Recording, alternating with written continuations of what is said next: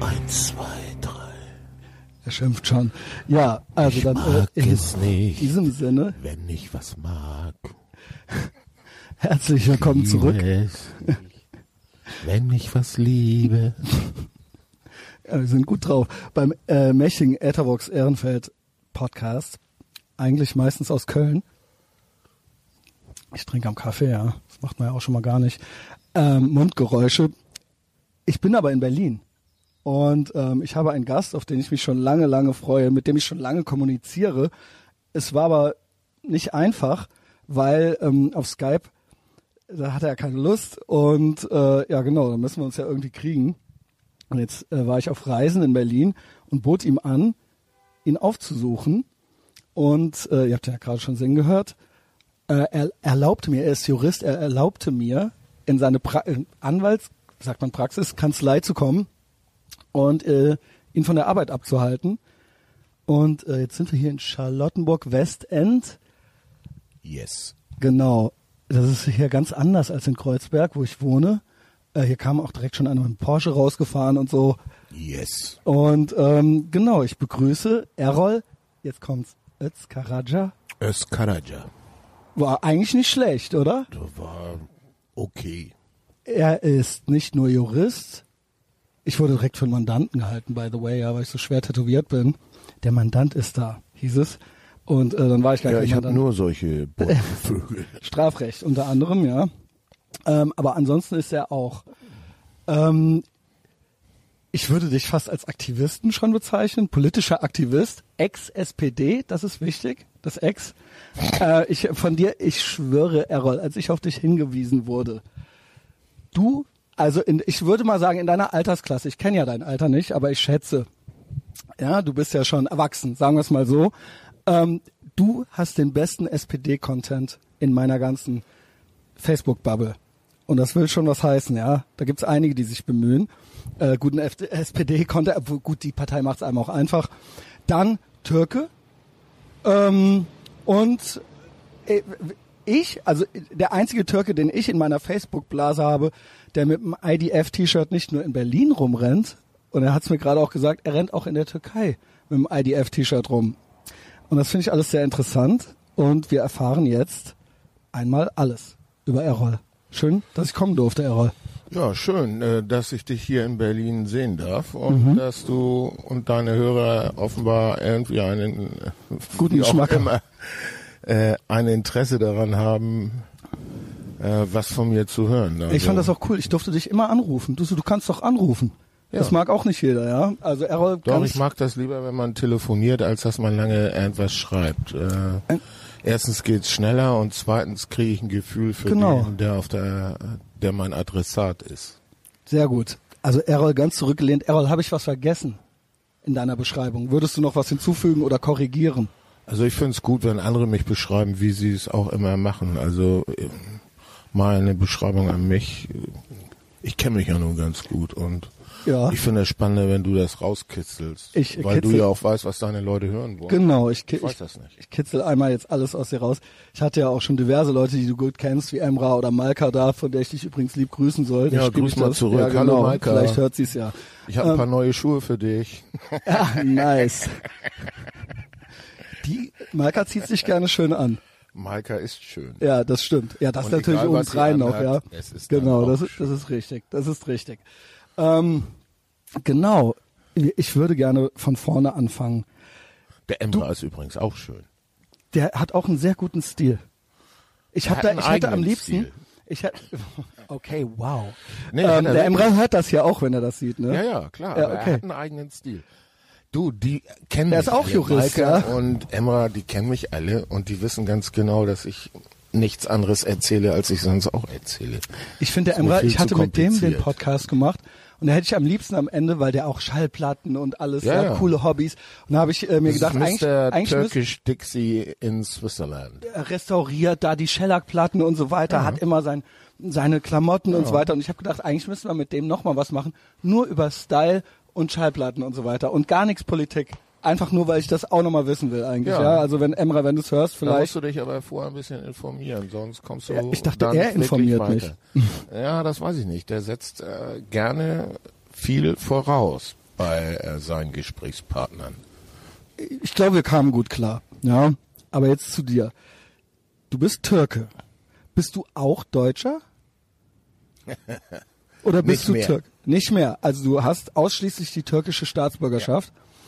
Bist du, ähm, ich muss nicht dein genaues Alter wissen, aber so ungefähr würde ich gerne wissen, um immer den historischen Kontext, wann, in welcher Zeit du so aufgewachsen 55 bist. Jahre. 55, okay. Das ist kein Geheimnis. Ähm, Okay, gut. Ja, ich will ja nicht äh, unverschämt werden hier. Nein, Genau. Wo bist du geboren? in Hamburg. Also bist du ja in Deutschland geboren, vor 55 Jahren ungefähr. Ähm, Nicht ungefähr. ziemlich genau. genau. Hast du. Geburtstag? Nee, Nein, fast, okay.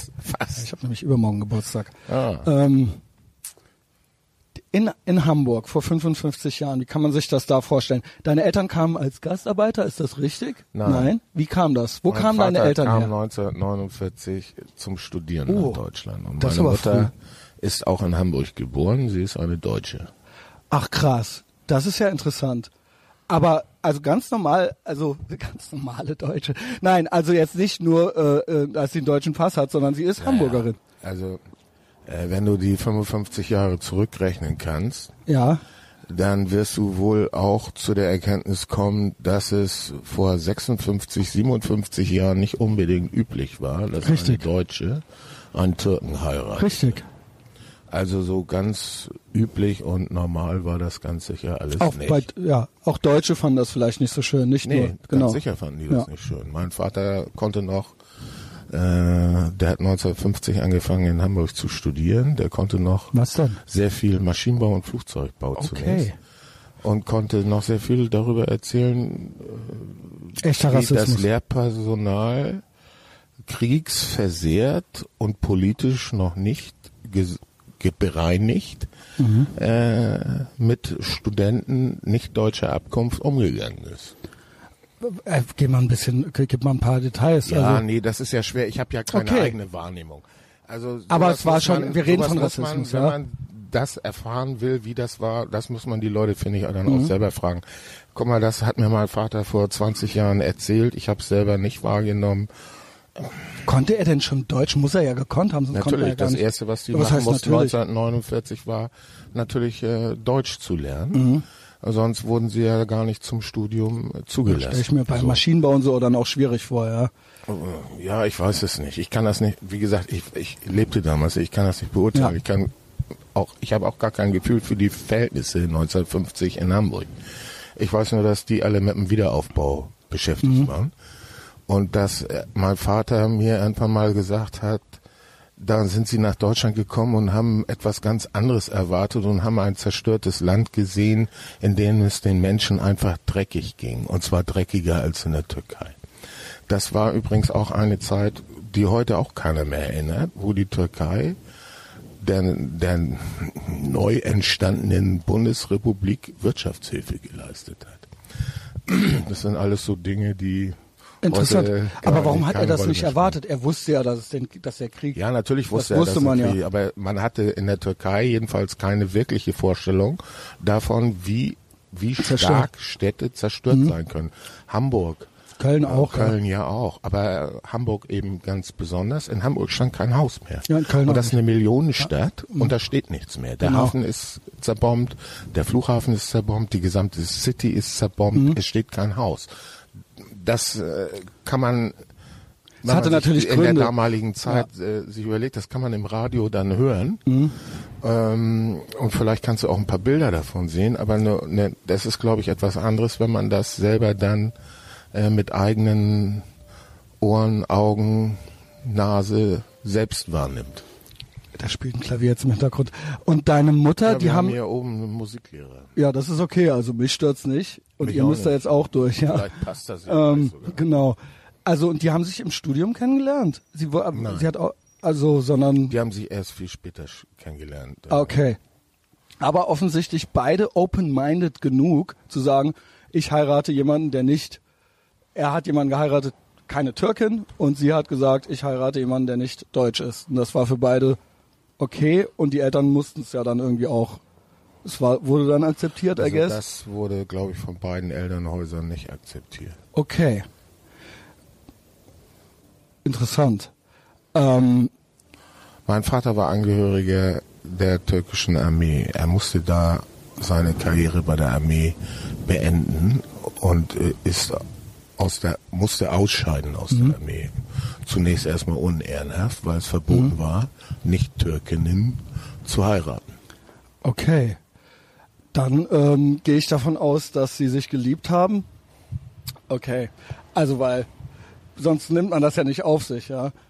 Ähm, oh weia, er guckt mich an. Okay. Nein, ich Irgendwann kam. Hast du Frage. Geschwister? Hast du Geschwister? Ja, ich habe eine Schwester, Okay, älter oder jünger? jünger. Okay.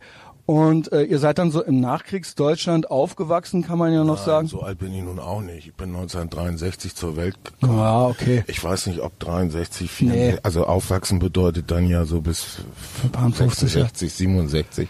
Ich weiß nicht, ich würde diese Zeit nicht als Nachkriegszeit, äh, also unmittelbare Nachkriegszeit äh, sehen. Deutschland war schon im Wirtschaftswunder Okay. und es ging den Leuten äh, schon besser als in manchen äh, Ländern, die von Deutschland überfallen wurden. Mhm. Insofern finde ich den Begriff jetzt, glaube ich, nicht so passend.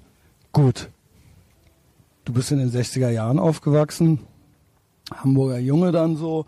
Äh, Eltern. Ja, nee, so, so, so ist es auch nicht. Ich bin zwar in Hamburg geboren, aber mein Vater hat dann eine, zunächst erst für Firmen gearbeitet und dann ein eigenes Ingenieurbüro gegründet.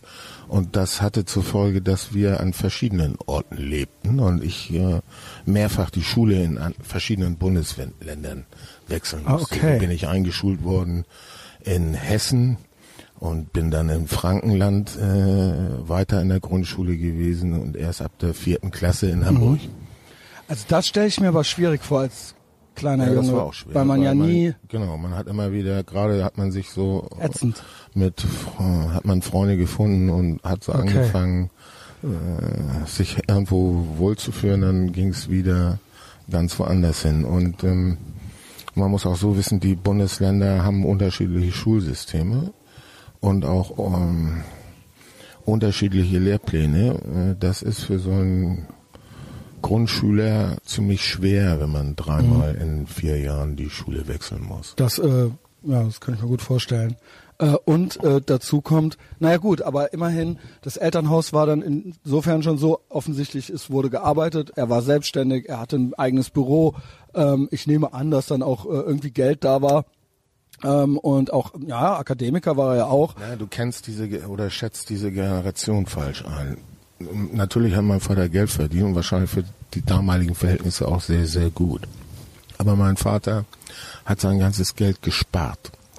Und er hat ein Leben geführt, das macht er übrigens bis heute noch, äußerst sparsam.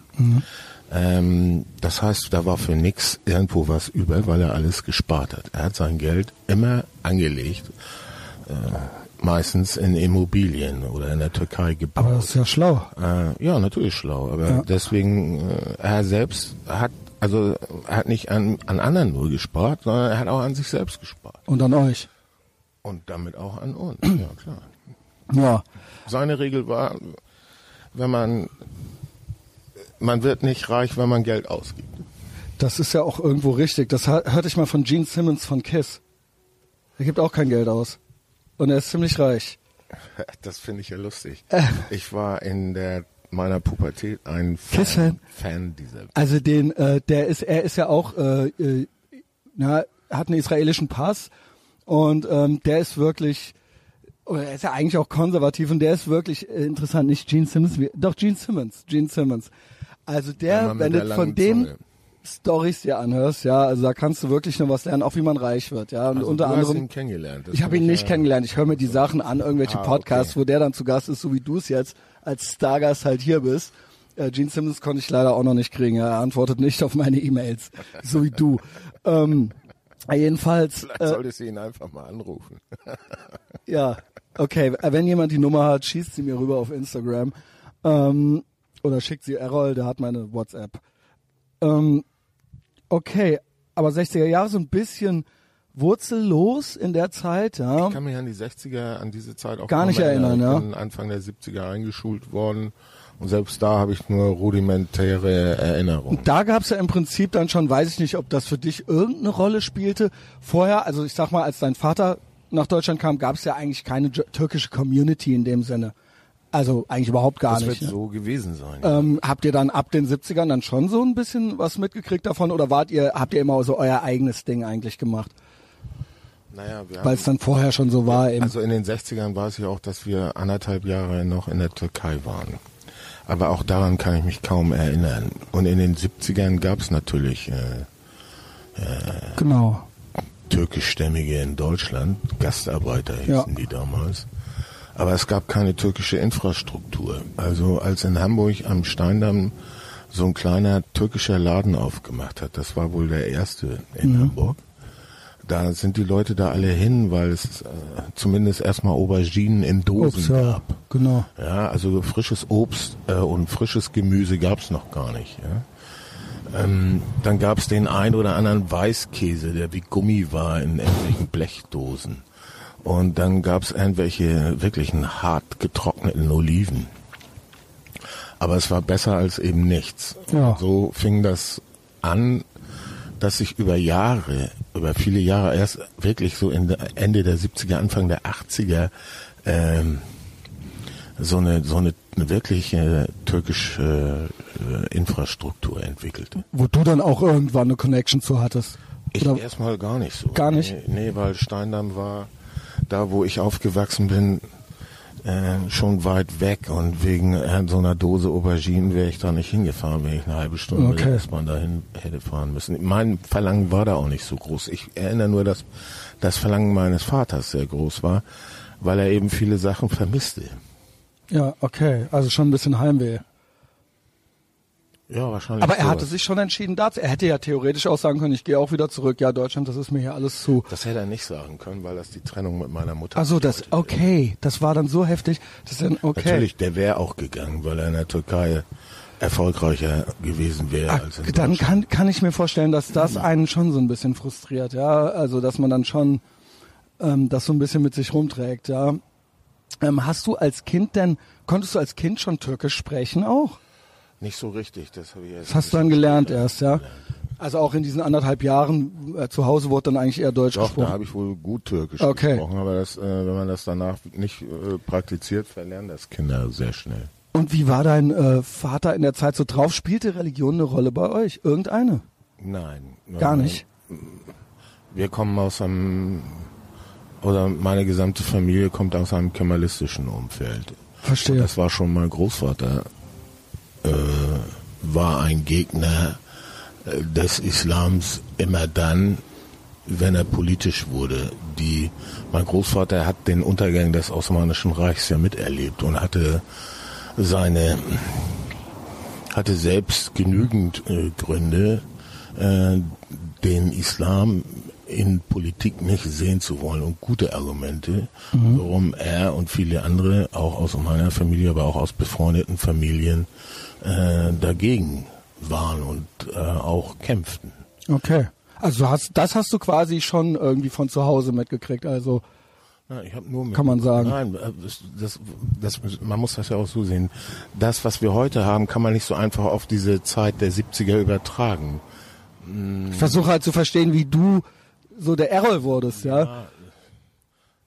Meine Familie kommt aus Bandemar. Das ist ein Ort, in dem Religion sowieso nicht äh, die äh, große Rolle gespielt hat. Man nicht unbedingt sagen können, dass die Menschen sich dort äh, über die Religion besonders definieren. Mhm. Jedenfalls damals nicht. Das okay. ist alles etwas Neues. Das hat es so früher in diesen Formen auch nicht gegeben.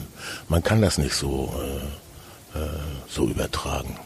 Na, der Emra hat ja dieses Before Sharia Spoiled Everything, ja, diesen Blog. Und da frage ich mich aber trotzdem immer, na, irgendwo muss es doch unterschwellig, irgendwo unter der Oberfläche irgendwo da gewesen sein. Wo kommt das her? Diese, das ist auf einmal dann, ne, ist ja nicht nur in der Türkei dann so, ja. Ähm, naja, in der Türkei ist schon einiges anders als wahrscheinlich in vielen anderen ja. islamischen Ländern, das muss man auch sehen. Sie sehen das, oder du siehst das ja heute in der Türkei auch. Äh, trotz so vielen Jahren einer islamistischen Regierung hat der Islam immer noch nicht die Herrschaft über die Gesellschaft erreicht. Äh, das zeigt, dass nicht nur der Islam in der Gesellschaft verhaftet ist, sondern auch genau das Gegenteil, nämlich die Säkularität. Mhm. Das darf man nicht unterschätzen. Wir, wir haben hier so eine Vorstellung, als ob die Türkei heute ein islamistischer Staat ist. Nein, die Gesellschaft in der Türkei ist sehr gespalten. Und in etwa, ich würde fast sagen, sogar der Anteil an Nicht-Islamisten ist sogar größer als der der Islamisten. Das äh, glaube ich dir. Ich hatte jetzt die Vorut Zuher bei mir, die ist aus dem Irak geflüchtet über die Türkei, die meinte, das war schon schwierig äh, von offizieller Seite, weil sie dann Dolmetscherinnen gekriegt hat mit Kopftuch, die dann zu ihr gesagt haben, was willst du hier? Was machst du? Du musst zu deiner Familie zurück. Und das ist ihr in der Türkei passiert, ja. Also das ist ihr Teil ihrer Geschichte und da denke ich dann schon und auch andere Officials haben eben auch mit ihr weil die de, zum Beispiel den Ehrenmord von ihr, weil die Brüder und die Cousins waren unterwegs, die wollten das nicht in der Türkei haben und wollten die dann im Prinzip zurückbringen. Und das finde ich zum Beispiel schon ein Beispiel, auch wenn jetzt die Gesellschaft gespalten ist, aber auf, auf, bei offizieller Seite kann man ja eindeutig sagen, dass die Leute schon hart drauf sind, ja.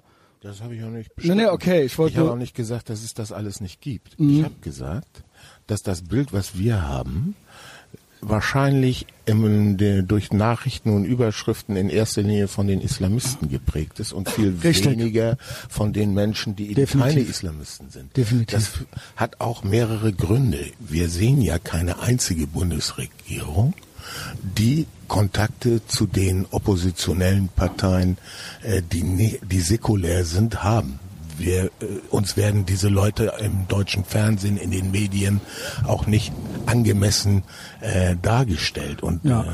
äh, wie gesagt, ich bin und äh, glaube ich könnte das auch gut belegen, der Meinung, dass es mindestens die Hälfte der türkischen Gesellschaft ist.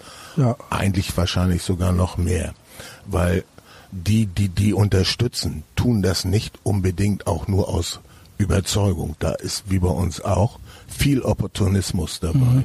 Denn wenn die in der Regierung sind, wenn Sie jetzt zum Beispiel aktuell sich angucken, was in Istanbul passiert, da hat der Oberbürgermeister alle Fahrzeuge an einen Ort bringen lassen, die die islamistische Vorgängerverwaltung ihren Leuten zur Verfügung gestellt hat. Einfach so. Das sind Tausende von PKWs, die da stehen. Mhm. Das symbolisiert den Opportunismus dieser Menschen, ein solches Regime, eine solche Verwaltung zu unterstützen, weil sie davon konkrete, eigene, ökonomisch ja. verwertbare Vorteile haben. So. Ähm, die sind eingekauft. Und um das deutlich zu machen, hat er diese Wagen da alle zusammenfahren lassen. Das fand ich äh, sehr eindrucksvoll. Sie, Sie können darüber in den deutschen Zeitungen, Medien nichts sehen. Ja, klar, das Gekuschele auch äh, mit der Regierung äh, von deutscher Seite aus natürlich auch. Kommen wir vielleicht später auch nochmal zu.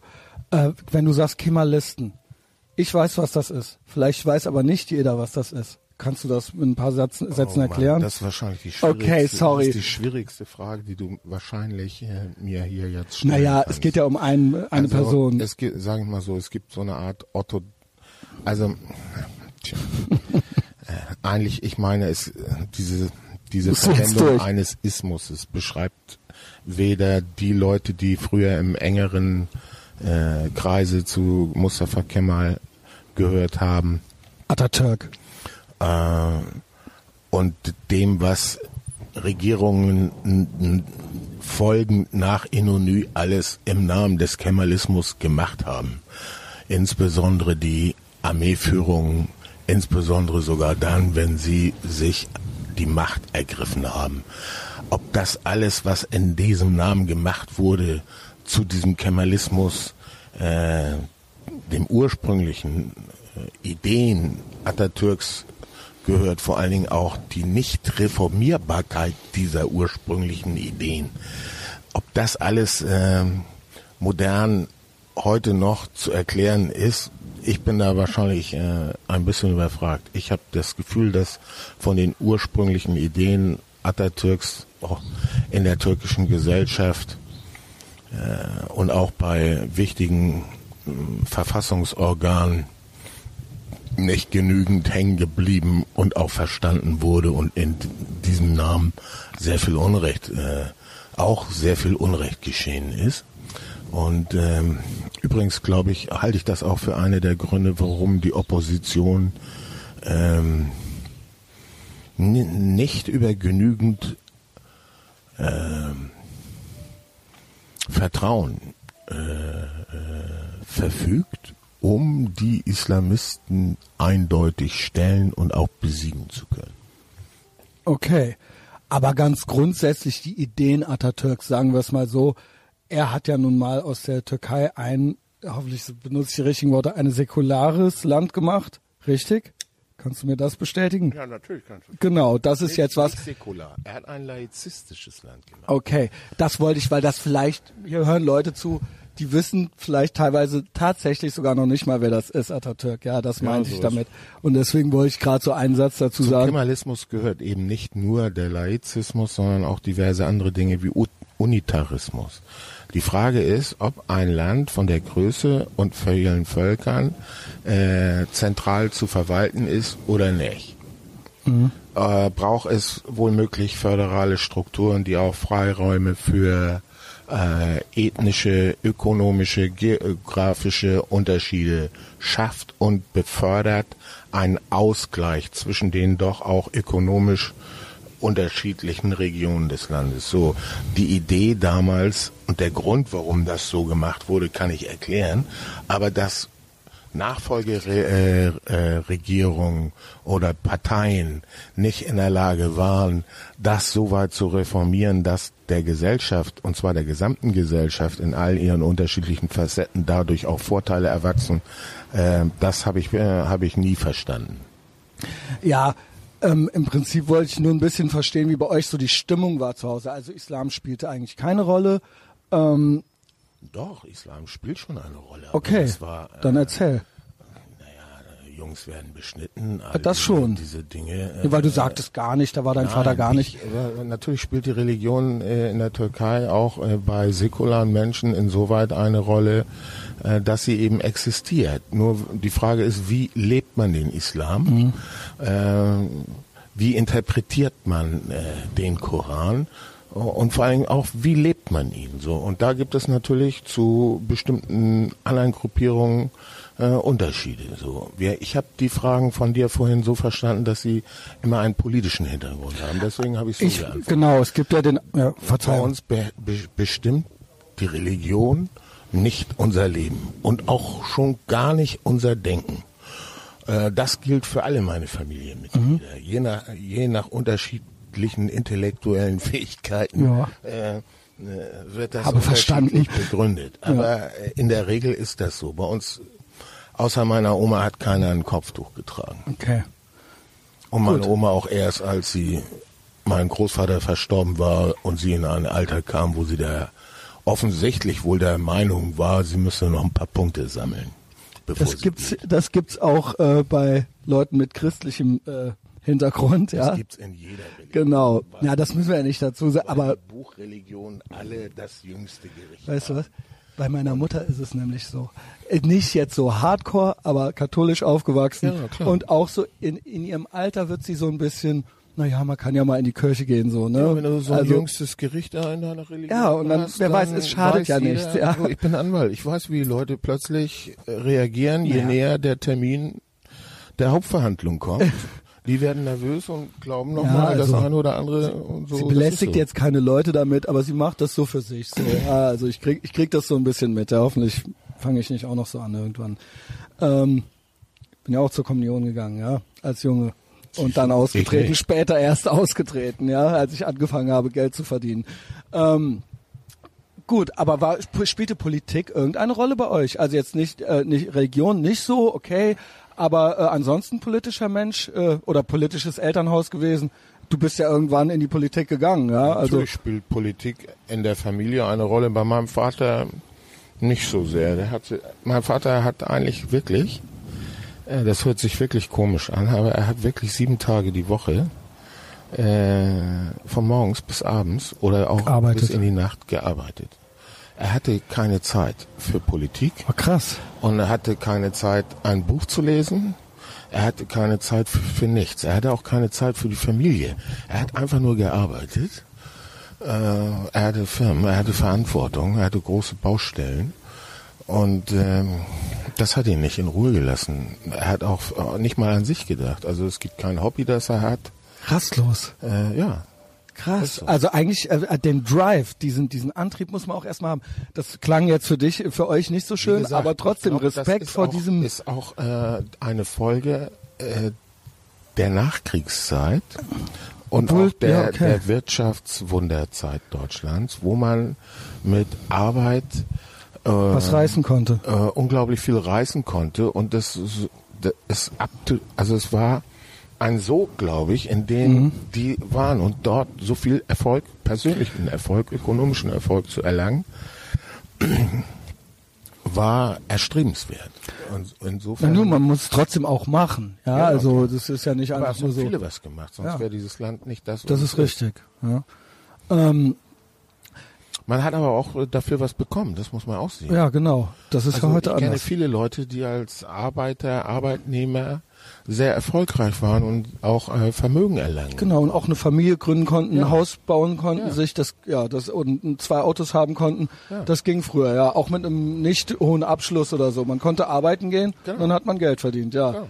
Äh, da, schön, dass das nicht mehr so ist. Ähm, äh, blöd eigentlich. Äh, also es, wir haben auch nicht das Gegenteil. Also Nein, aber hab, ich habe zum. Beispiel Mandanten, die arbeiten als Arbeiter, ganz einfache Arbeiter, auch ungelernte Arbeiter in der Automobilindustrie.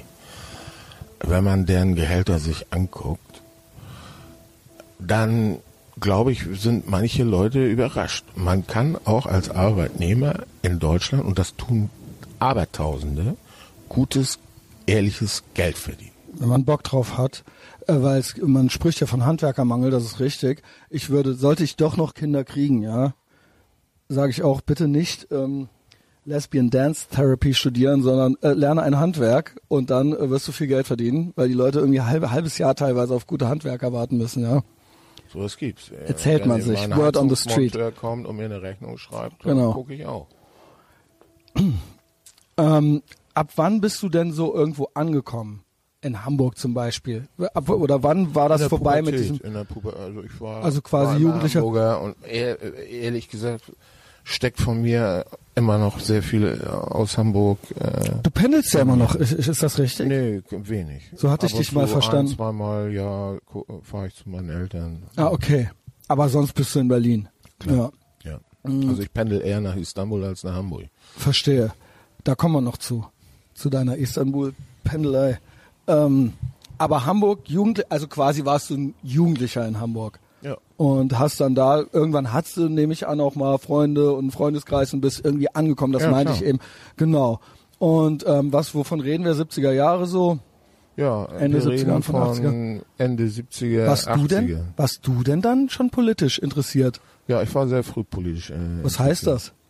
Was heißt das? Ja, Dass auch schon die Partei ausgesucht gehabt und so weiter. Ja, also ich glaube. Äh, oder was, links was oder als was hättest du dich bezeichnet jetzt? Ja, ich glaube, ich war eher konservativ. Ach krass, interessant. Ich, ich habe, also mich hat sehr politisiert der Militärputsch in der Türkei so, okay. 1980. Mhm. Das hat familiäre Gründe, das hat aber auch die Gründe, dass ich zum ersten Mal alleine in die Türkei gefahren bin im Februar 81. Wie und war gesehen das? Hab, und gesehen habe, äh, welche Folgen eine solche Machtergreifung auf die Menschen hat. Da wurden Tausende, also unbeschreibliche Zahlen von Menschen inhaftiert, mhm. in Stadien gesammelt. Äh, die ökonomischen Verhältnisse vor dem Putsch in der Türkei waren schon schwer und unerträglich. Mhm. Das Land war bankrott, es war nichts. Was waren die politische, war das, war das äh, so, so sozialistisch angehaucht oder was? Ne? Ich, was? Ja, davor, dass es bankrott war, da vermutet man dann immer Nein. natürlich, dass Linke am Werk waren, ja. Wenn Nein, man bankrott hört. Äh, die Gründe für, für, für die damalige Krise waren in erster Linie, soweit ich das heute noch richtig erinnere, eine hohe Staatsverschuldung, mhm. hohe Militärausgaben, die die Türkei äh, hatte aufgrund ihrer Aufgaben innerhalb der NATO. Ähm, die Türkei, auch eine der Ursachen des Kemalismus war, dass die ja, ja, ich müsste jetzt wirklich, um das alles so annähernd zu erklären, wirklich ziemlich weit ausholen. Ähm, als die türkische Republik gegründet wurde, war von war äh, aus den Resten des Osmanischen Reiches. Es gab keine keine Industrie, es gab mhm. keine Fabriken. Und wenn es so etwas gab, dann wurde das von Nicht-Muslimen, also Bürgern des Reiches anderer Religion oder eben auch von Ausländern äh, gemacht. Und äh, in der Folge äh, der osmanischen Politik, aber auch im Umgang mit äh, Minderheiten oder auch dem Genozid an den Armeniern sind natürlich mhm. viele Menschen geflohen. Und diesen Verlust an nicht nur Kapital, aber auch Brain, aber vor Brain, ja. Brain, wie du das Ja. sagst, ähm, war kein guter, keine gute Voraussetzung, um eine moderne Republik einen modernen neuen Staat zu gründen. Sodass die Kemalisten angefangen haben, äh, als größten Investor und auch äh, als Motor für eine Industrie den Staat selbst begreifen mussten. Sie hatten gar keine andere Wahl. Äh, und äh, in fünf Jahresplänen ähnlich sozialistischer Länder Aha, ja, äh, okay. aus dem mehr oder weniger nichts auf Krediten und sonst Ja, ja. wie äh, eine eine eine Industrie kann man ja gar nicht sagen, Manufakturen aufzubauen. Und dann kamst du dahin. Nee, da, ich kam da gar nicht hin. Das war in den 80er, das, ich, ich habe nur die Ausgangslage äh, erstmal beschrieben und äh, die Jahre bis in die 80er, also wovon ich eben geredet habe, Genau. betrifft die 20er und 30er Jahre. Ah, Okay. Ähm, bis hin in die 80er muss man sich so vorstellen. 55 bis knapp 60 Prozent der türkischen Volkswirtschaft in dieser Zeit äh, waren, äh, gehörten dem Staat. Der Staat war also der größte Eigentümer an Unternehmen, an geistigem Quasi Eigentum. Kommunismus. So. Und dann gab es ähm, Holdings, die in Familienbesitz sind, aber so stark waren, dass sie monopolistische äh, in bestimmten Wirtschaftsbereichen äh, monopolistisch agieren konnten. Also eine Konkurrenz, äh, ein Konkurrenzsystem äh, in der Form wie, äh, wie heute zum Beispiel in der Türkei gab es damals nicht.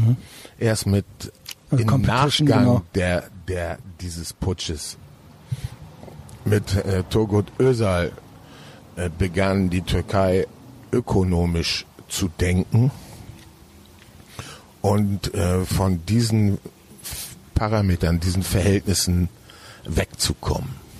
Mhm.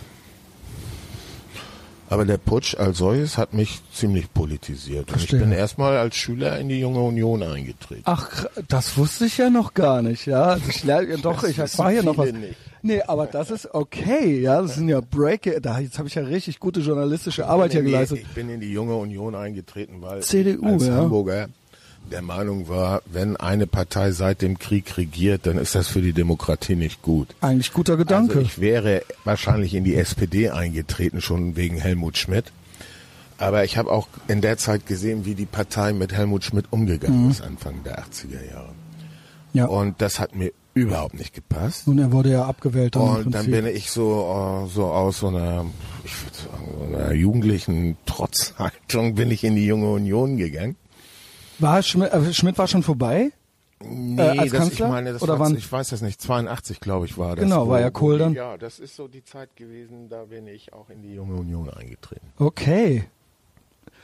Also, wie kann man sich den Errol denn dann vorstellen? Junger Mann, konservativ, junge Union, also eher konservativ, eher, meintest du? Äh, ich war, man muss das auch immer im, im, in der Zeit sehen. Damals Ich war ja auch die junge CDU noch Union, nicht die- Die junge Union in Hamburg war in meiner Zeit, als ich dort aktiv war, äh, wenn man das für die damalige Zeit auch sieht, progressiv. Wir hatten Diskussionen zum Thema zwei, Paragraph 218. das ist der eine Abtreibungsparagraph, ja. äh, eine, eine Landesvorsitzende der in der Jungen Union, die da ganz klar auf der Seite äh, Hm. der Mütter und der Frauen äh, eingetreten ist. Also äh, und wir hatten uns in vielen Fragen mit der Mutterpartei, also mit der CDU äh, gestritten. Also wir waren sehr aktiv. Mhm. Das war aber auch noch so das Überbleibsel äh, der 68er, die dann alle Lehrer wurden in Hamburg. Naja, so. sind sie ja Also, heute teilweise noch. Die letzte Generation so. Also außer, dass wir nette Polohemden und äh, V-Ausschnitt äh, Pullover anhatten, war, glaube ich, an uns. Also wir waren, es gab einen großen progressiven Flügel innerhalb der Jungen Union. Okay. Und äh, ich habe mich da äh, damals wohlgefühlt. Man muss aber auch sehen, dass Hamburg sowieso einerseits konservativ ist, andererseits auch immer sehr fortschrittlich. Ja. Äh, Im Übrigen, die Hamburger SPD war auch konservativ, das muss man auch sagen. Das ist sie wahrscheinlich Schwer vorstellbar, noch. ja. Das ist sie wahrscheinlich im Vergleich zu anderen Landesverbänden heute noch. Also, Aber Hamburg gilt ja nicht als also Hamburg ist doch sehr progressiv oder nicht? Nö. Ich sehe Hamburg immer als komplett links und ja, also das ist so der Vibe, den ich so wahrnehme. Ich kenne auch Leute, ne? ich war auch schon mal in Hamburg. Ja. Hamburg, Hamburg ist mit Abstand die reichste Stadt in Europa. Nirgendwo gibt es so viele Millionäre und Milliardäre, die da sitzen und so viel Industrie an einem Punkt, so viel Wirtschaft in ganz Deutschland nicht. Hamburg ist, glaube ich, mit ein, zwei Unterbrechungen mal abgesehen, immer Nettoeinzahler gewesen. Äh, eine SPD, die nicht wirtschaftsfreundlich ist, kann in Hamburg nicht, gar nicht ja. existieren. Und natürlich, und ich, ich will mal so ein paar Sachen aus meiner Jugend hier einwerfen, weil Gerne, das bestimmt deswegen, so einige, ja, einige hier schockiert. Ein Hamburger Grundschüler, der lernt, der geht erstmal, wird ins Rathaus gebracht und dann sieht er den ersten Palast. Das Hamburger Rathaus ist ein Palast, so als ob man in ein royales Schloss einzieht. Und das ist ein Demokratiepalast. Und dieser Demokratiepalast hat einen Gang über die Straßen hinweg direkt in die Börse. Und das wird einem Grundschüler schon beigebracht. Der Grundschüler in Hamburg muss, dreimal wird er durch den Hafen gejagt. Äh, Der wird durch die Börse gejagt. Der wird durch alles gejagt und ihm wird beigebracht, Geld ist nicht schlecht. So. Wie sie das in Berlin mit, der, SPD machen wollten, äh, das ist unmöglich. Das schließt sich komplett aus. Also das sind, das sind, obwohl eine Partei, obwohl eine Ideologie, obwohl eine Glo die gleichen Grundlagen, äh, sind das Welten, die dazwischen liegen. Ja, Ähm, ich finde, das hat Helmut Schmidt auch ziemlich deutlich ja Helmut deutlich Schmidt war ja gemacht. auch, er hat ja auch mit der ein Schröder hat FDP, das auch deutlich gemacht. Ja. Und selbst ein Willy Brandt hat das deutlich gemacht. ja. Ja, genau. Also auch unter Brandt und auch unter Schmidt wurde ja auch mit der FDP koaliert. Ja, gab ja damals nicht so viele Optionen wie heute. Und das war ja dann auch kein Problem, FDP ja. in dieser Zeit sehen. Das war eine Partei, die Liberalität äh, deutlicher und klarer äh, formulierte und auch Ja, Genscher, ne? kämpfte als heute. Das muss man auch so sehen. Die haben schon die Freiheit, die Verteidigung eines liberalen Rechtes allen gegenüber durchgesetzt. Und ich glaube auch, dass sie äh, in der Zeit, als sie mit der SPD koalierte, an diesen Punkten mehr erreicht hat als äh, in Koalition mit der CDU. Ja. Wie gesagt, die haben ja gut zusammen reagiert, solange er durfte, der Helmut Schmidt. Ähm, du war, wie, ich kann schlecht rechnen. Wie alt warst du dann Anfang der 80er? Paar 20 oder was? Ja, Ende, äh, also noch keine 20. Ah, noch keine 20. Okay. 18, Aber schon 19, 17, 18, 19. Politik. Schule hattest du fertig, Ja. I guess. Und dann schon überlegt, Anwalt zu werden? Oder Nein. was wolltest du dann machen? Dann war ich erstmal in der Türkei eine Zeit Aber das hatte ich dann schon, weil äh, von es war ja nie so, dass ihr mit den Eltern oder so hin seid, aber du hattest selber so den, verstehe ich das richtig, so den Drang da irgendwie deine Wurzeln, äh, irgendwie hat's dich ja dahin gezogen, Man ne? hat, äh, hat, hat natürlich, äh, oder ich hatte so Identitätskonflikte. Ja, Ja, gut, das haben viele, ja, das hört so man ja oft. Die, äh, man wird als äh, Türke in der Gesellschaft, in der deutschen Gesellschaft wahrgenommen und auch so behandelt. Und wenn du eben nicht dort aufgewachsen bist, wie die meisten anderen, alle, Mhm. die ich kennengelernt habe mit türkischer Abstammung, sind in der Türkei geboren, Mhm. in meiner in meinem Alter. Ich bin ja geboren, da war sind ja sind ja erst Leute, Genau. die ersten überhaupt erst gekommen, also und dann ohne Frauen und ohne Kinder. Und wenn mir aus, in meiner Generation äh, türkischstämmige begegnet sind, dann haben die ganz klar ihre Identitäten gehabt, nämlich Sich die waren Türken. die ja, waren genau. Türken. Ja, nee, die, die, natürlich, aber die, deren, die hatten diese Identitätskonflikte gar nicht. Die sind in der Türkei geboren, aufgewachsen, die haben Mutter und Vater aus der Türkei. Und für die, die waren immer Türken und haben sich auch so gefühlt. Und Mhm. die haben eigentlich, die haben nie ihre Brücken zur Türkei äh, in Frage gestellt. Alle nicht. Aber du, ähm, du hast das dann auch, aber schon irgendwie bewusst gesucht. Erstmal, so, ja, ich ja? musste sie erstmal Genau, weil es finden. gab ja diese Basis gar nicht, dass du da als, wie gesagt, ne, wir haben ja von deiner Kindheit gehört oder auch wie das mit deinen Eltern war, äh, aber das hast du ja dann anscheinend gut hingekriegt. Ja? Ähm, warst viel in der Türkei. Ja, ähm, Es war dann auch in den 80ern etwas leichter, weil mit der neuen Politik, die mit Özal begonnen hat, die Türkei sich öffnete. Und zwar in jeder Hinsicht, wirtschaftlich, kulturell. Äh, und es kam ein komplett neues Flair in dem Land. Äh, das war sehr, war eine sehr spannende Zeit. Ähm, und ich bere- bereue überhaupt nicht, äh, dass ich äh, mich in dieser Zeit in der Türkei engagiert habe. äh, was heißt engagiert? Ja, ich war sehr oft da. Und- ich habe gearbeitet dort. Okay, was hast du denn gearbeitet? Weil, also, weil irgendwie musst du ja, ich versuche mir das vorzustellen, wie du dann da hingehst und sagst so, ja, okay, ich bin jetzt hier, ja, also, äh, wann Das geht's war, los? Das war eine Zeit, in der Unternehmen, kleine Unternehmen angefangen haben, an den Export zu denken, weil der türkische Staat angefangen hat äh, mit Krediten. Und man muss wissen, in der Zeit äh, war Geld, hat, die, die Nachfrage nach Geld war extrem Ja. hoch. Vor allen Dingen auch nach Devisen. Und äh, der Staat hatte sehr viel getan, damit aus diesen kleinen Firmen äh, größere Firmen werden und dass sie Waren exportieren, weil einer der Gründe für den äh, wirtschaftlichen Bankrott der Türkei 1980 war, dass die Türkei mehr importierte, als sie exportierte. Und dieses Handelsdefizit zu schwersten und höchsten Inflationsraten führte.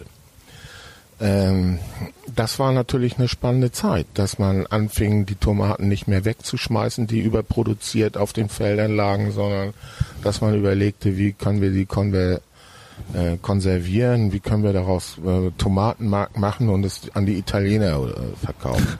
Äh, diese Dinge waren alle sehr, sehr, sehr, sehr spannend. Wir, es, für mich war die Türkei irgendwie ein freies, äh, ein freieres Land, weil es weniger Normen gab. Sie war nicht Regulierungen EU so in dem EU. Sinne. Ja, natürlich gab es immer irgendwelche Normen, aber mh, es gab auch, aber es gab weniger Normen und man hatte mehr Freiräume, Dinge zu machen äh, als in Deutschland. Eine Aufbruchsstimmung vielleicht Ja, die war natürlich da, weil man angefangen hatte, Erfolge. Aber du bist wirklich einfach, du bist einfach mit einfach, du bist einfach hin und hast gesagt, ja, Ja. okay, also ne, das ist hier die wirtschaftliche Situation, ihr wollt hier was machen, ich mache jetzt hier einfach mit. Ja. Okay.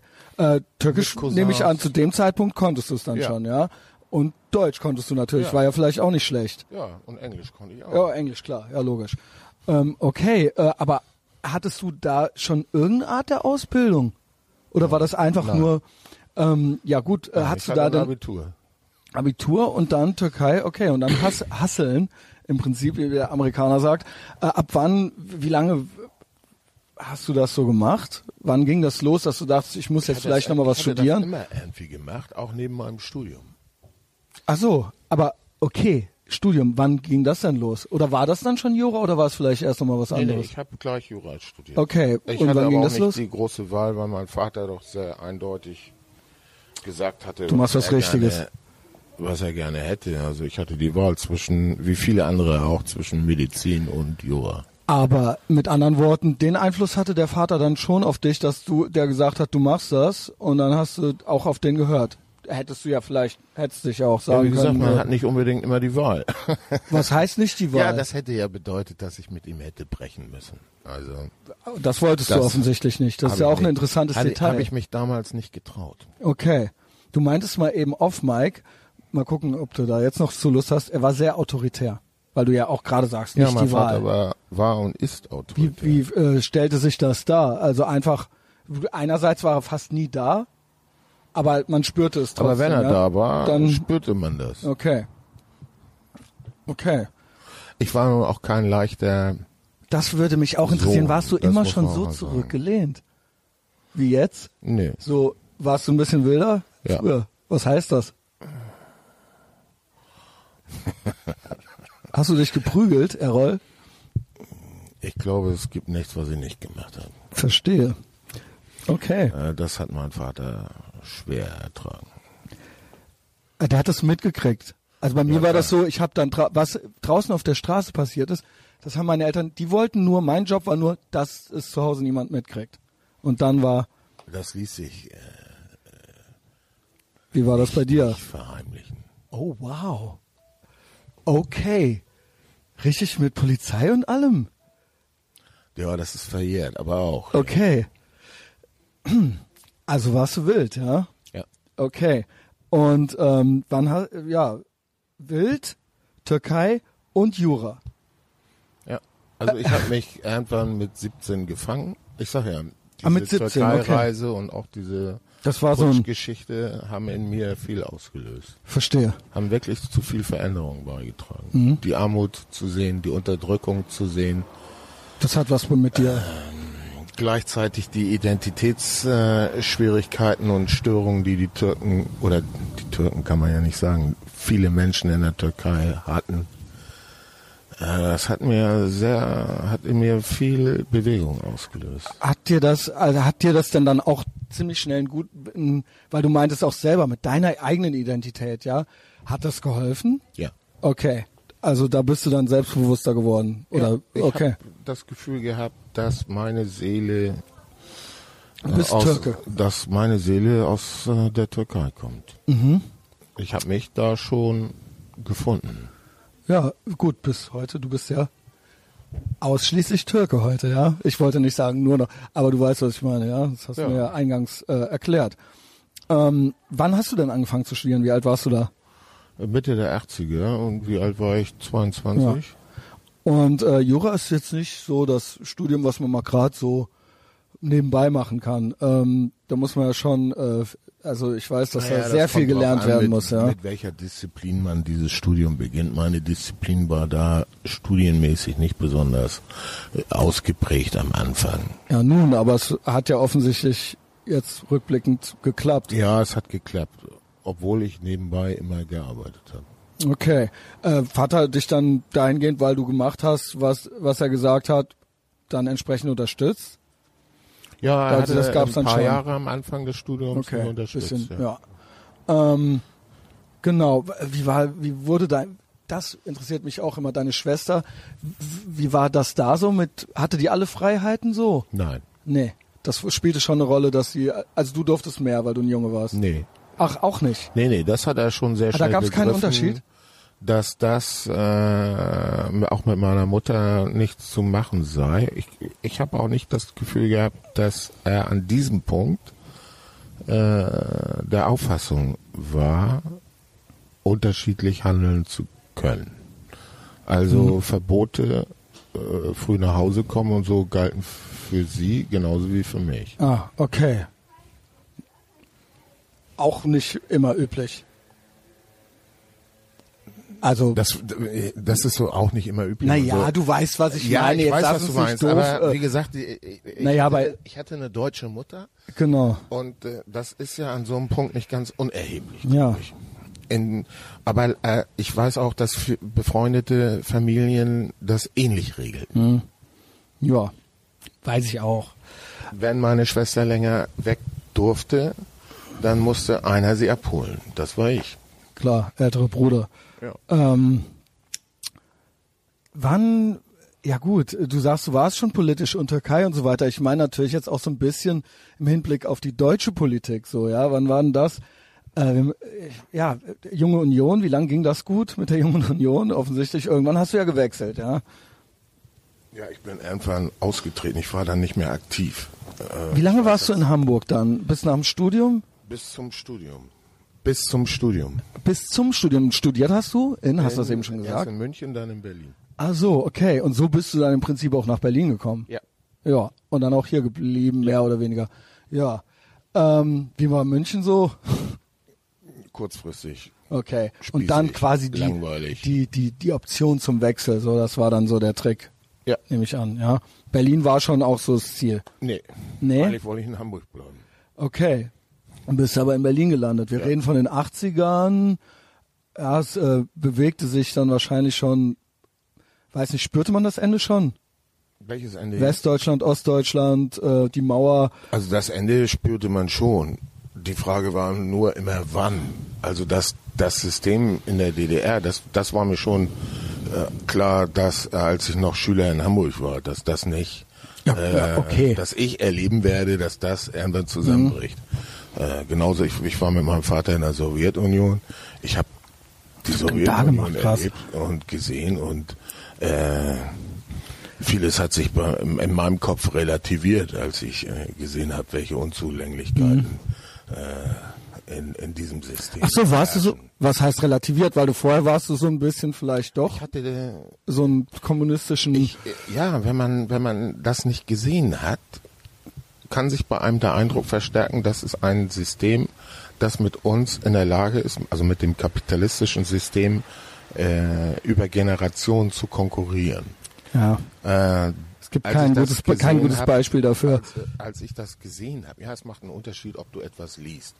Äh, Mhm. Die DDR war auch, als ich in der DDR war, zwei Wochen lang in der DDR war, war für mich klar, also das Resümee auf bei meiner Rückfahrt war, die DDR ist anders als wir sie sehen und sie ist anders als sie sich selber sieht.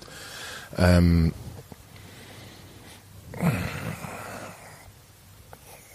Das war schon anders. Äh, Wir sind, äh, und nur so lassen sich auch bestimmte militärische Doktrinen überhaupt nur äh, rechtfertigen, immer davon ausgegangen, sie sind uns alle überlegen.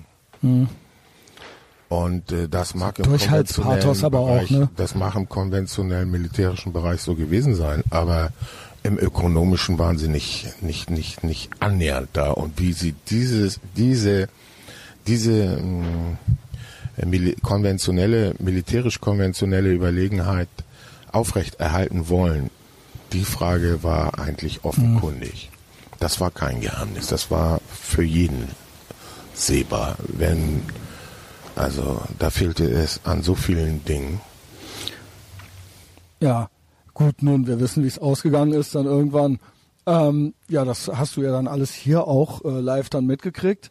Äh, Genau. Ähm, spielte das auch irgendwie noch eine Rolle für dich dann politisch? Also so in deinem, in Nein. deiner weiteren, ne, okay, da Nein, warst ich du schon ganz- fertig im Prinzip. so eine türkische Sichtweise auf diese Ah, immer Dinge. türkisch, aber du bist ja dafür in einige deutsche Parteien eingetreten, ja, aber dann so als Türke oder was? Man kann auch eine deutsche Partei Natürlich kann man- eine türkische Sicht haben. Das verstehe ich jetzt nicht.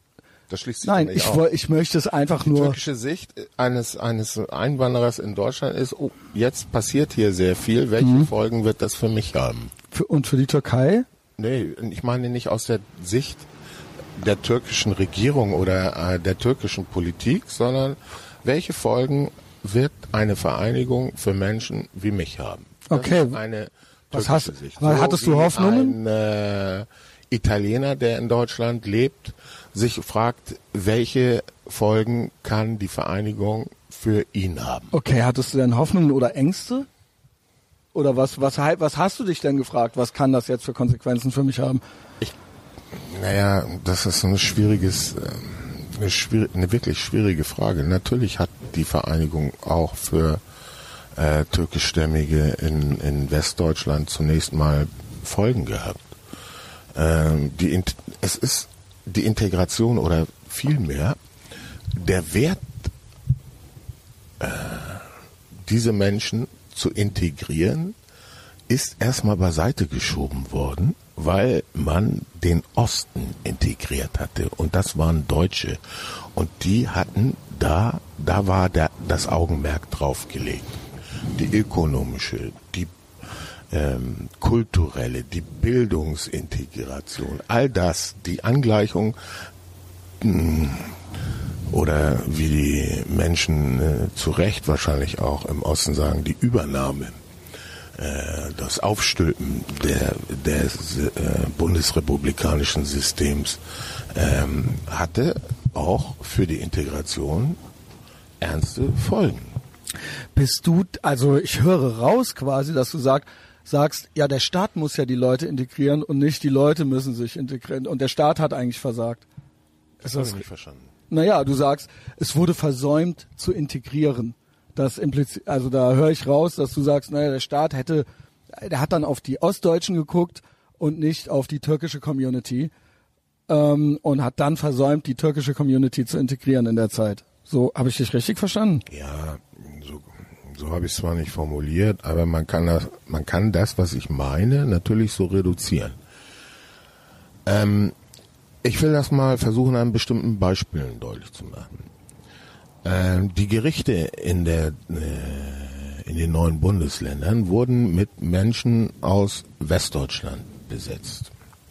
Und man hatte unglaubliche Anstrengungen unternommen, um so schnell wie möglich Menschen, die neuen Bundesbürger, auszubilden, damit sie so schnell wie möglich in die Justiz können, damit nicht mehr die Bayern in Sachsen äh, Recht sprechen okay. und andere so. Aber es gibt kein einziges Programm, das gesagt hat, wir müssen auch sehen, dass wir Einwanderer in befördern, dass sie äh, Richter werden, Staatsanwälte werden, weil das für die Integration und auch für unser Selbstverständnis als Einwanderungsland wichtig ist. Das hat es nicht gegeben. Ich habe überhaupt nicht gesagt und auch mit dem, was ich äh, meine, nicht andeuten wollen, dass die Integration, die gescheiterte Integra Integration an diesem Punkt festzumachen mhm. ist. Das habe ich nicht gesagt, das meine ich auch nicht. Okay, ja. Die Aber Nachfrage war ja erlaubt. Integration ist immer, ist, ist schon eine, eine Leistung, die von den zu integrierenden und den integrierenden passieren. Ja, beide muss. müssen Bock haben. Ja, nee, die müssen das beide wollen. Ja, habe so. ich ja gerade gesagt. Und das scheitert äh, schon am Willen also die, die nicht integriert sind, können in Ruhe die Position vertreten, a, dass wir es wir dann selber nicht wollen und b, die anderen eigentlich auch nicht, wenn sie ehrlich sind. Mhm. So. Ja, ich finde es halt interessant, weil du vorhin gesagt hast, ja, pass auf, all die Türken, die ich dann kennengelernt habe, so in meiner Generation, so, das war ein Türkenende. So habe ich es verstanden, Nein, so ein ich bisschen. Hab, ich habe das anders gesagt. Ich habe gesagt, die haben kein Ident, die haben kein Identifikat, kein so großes Identifikationsproblem gehabt. Damals in meiner Generation. Das Aber wollten die Deutsche mit, werden? Ist mit dem, was heute ist, überhaupt nicht vergleichbar. Das sind okay. ganz andere Zeiten. Das lässt, das, was ich aus meiner Jugend erzähle, lässt sich hier nicht auf heute übertragen. Mhm. Das waren andere Zeiten, andere Umstände. Es mhm. war so viel anders und natürlich auch das Selbstverständnis dieser dieser äh, Generation war mhm. anderes. Die waren viel offener, weil mhm. sie kulturell freier waren, ja. auch von ihren eigenen Häusern her, mhm. als heute. Das ja. muss man klar sagen. Man vergleicht ja eben viel ja. offener, auch äh, äh, fleißiger, mhm. bereit, hungriger nach Erfolg, nach wirtschaftlichem Erfolg mhm. und ähm, das die Bereitschaft, die Bereitschaft dafür äh, offen zu sein, war nach meinem Gefühl größer. Das ist für mich ein großer Teil der Integration.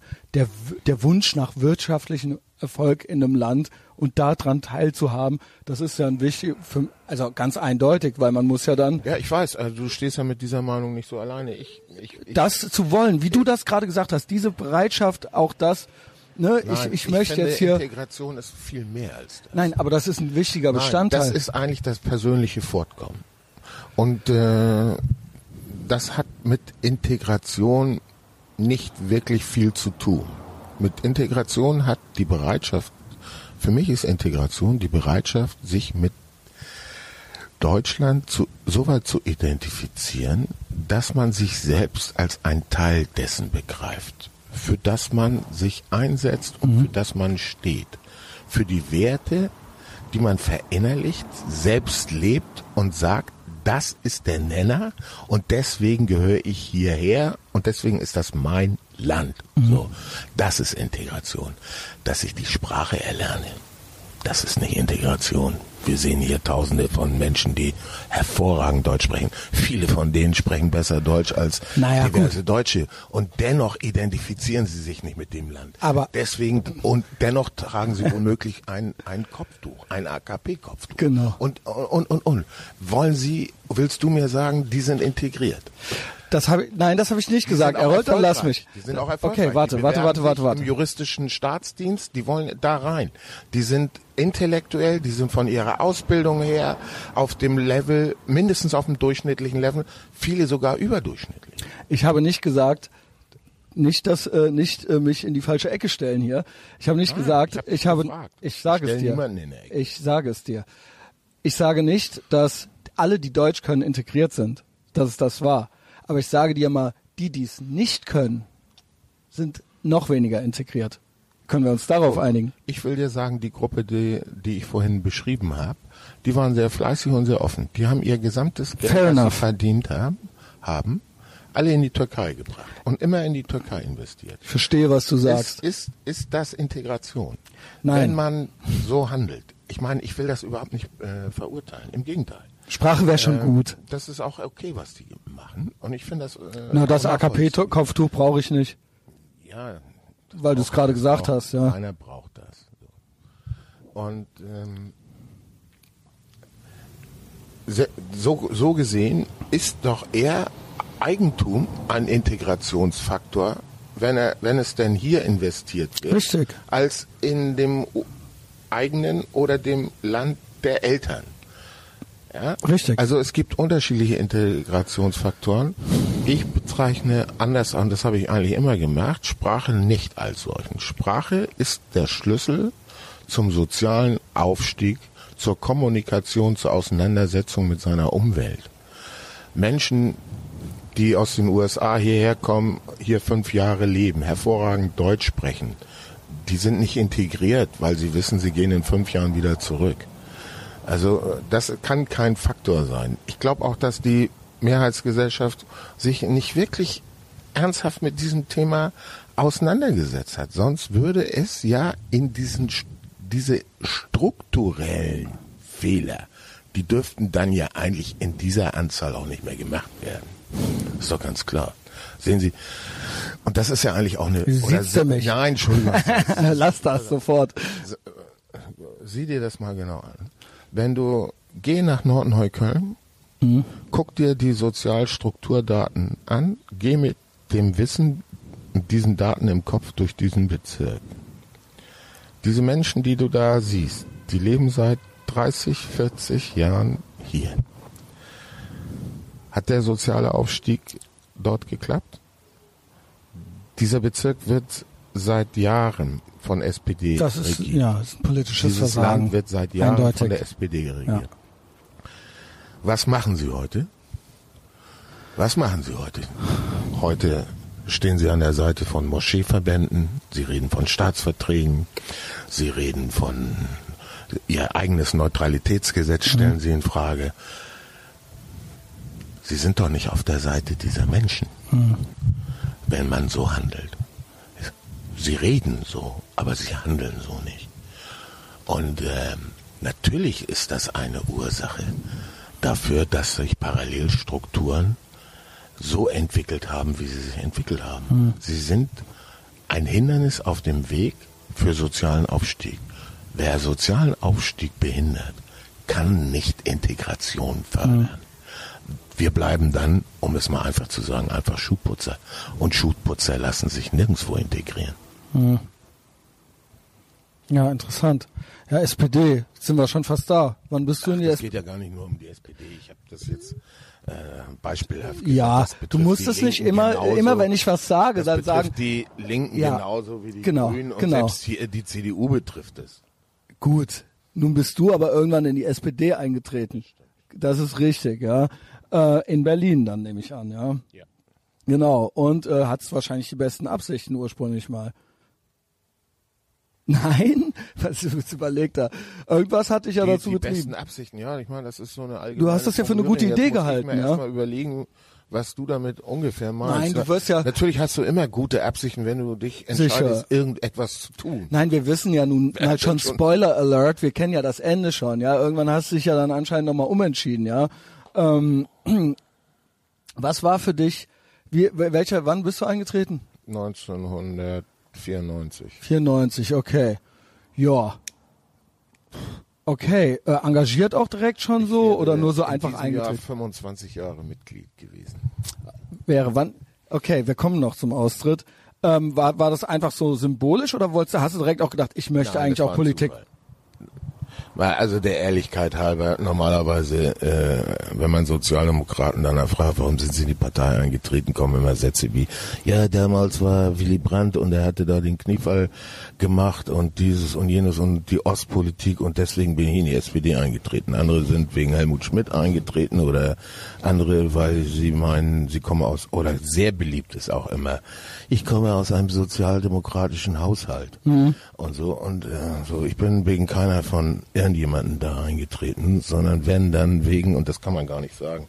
Doch. Die Leute, die bei dir wahrscheinlich äh, zuhören, kennen Berlin wahrscheinlich auch gar nicht ausreichend. Weißt du doch gar nicht, hier gibt's viele, die aus Berlin Wahrscheinlich zuhören. nicht ausreichend. sind. Teils, teils. Also ich war für die türkischen Sozialdemokraten im sogenannten Ausländerbeirat von Kreuzberg. Und dieser Ausländerbeirat, dessen Vorsitz hatte der damalige Bezirksbürgermeister Peter Strieder. Und ich habe mich da immer, damals waren noch Republikaner im, in der mm, Bezirksverordnetenversammlung, also dem Gemeindeparlament von Kreuzberg. Und ich hatte natürlich viel Spaß äh, in diesen Sitzungen, mich mit denen zu streiten. Und das äh, hatte manchen anderen dann auch Spaß gemacht, wie ich mit denen äh, diskutierte und auch mit dem. CDU-Vertreter, der heute immer noch Abgeordneter ist, Kurt Wanzner. Und auch Peter Strieder hatte, hatte da seine Freude dran und hatte mir dann irgendwann mal gesagt, Mensch, du musst bei uns in die SPD eintreten und hatte mich mit einem Ortsvereinsvorsitzenden bekannt gemacht, äh, Andreas Matte. Wir beide sind dann auch Freunde geworden. Und äh, dann bin ich in die Partei eingetreten. Okay. Es ist manchmal so simpel, aber Ja, aber trotzdem, der, der Fakt war, ich kenne Leute, die sind in der Partei, die haben dann das Parteibuch, aber die, das war's dann, das ist dann für die irgendwie so ein äh, symbolisches oder ein unterstützendes Ding, aber du hast aktiv auch Politik gemacht, du hast mit Leuten diskutiert, offensichtlich mit Ja. Republikanern, äh, da hätte ich auch gerne mal Mäuschen gespielt. das war lustig, ja. ja, weil äh, der Errol ist nämlich lustig. Ich empfehle gleich noch deinem Facebook-Profil zu folgen, wenn wir fertig sind. Ähm, genau. Und dann, äh, wann hast du angefangen, äh, dich zu fragen, ob das, weil du hast eben auch Grüne, Linkspartei, klar, äh, im Prinzip, ähm, klar, wenn Grün-Rot-Rot kommt, dann ist hier eh alles vorbei. Aber SPD war ja dann deine Partei.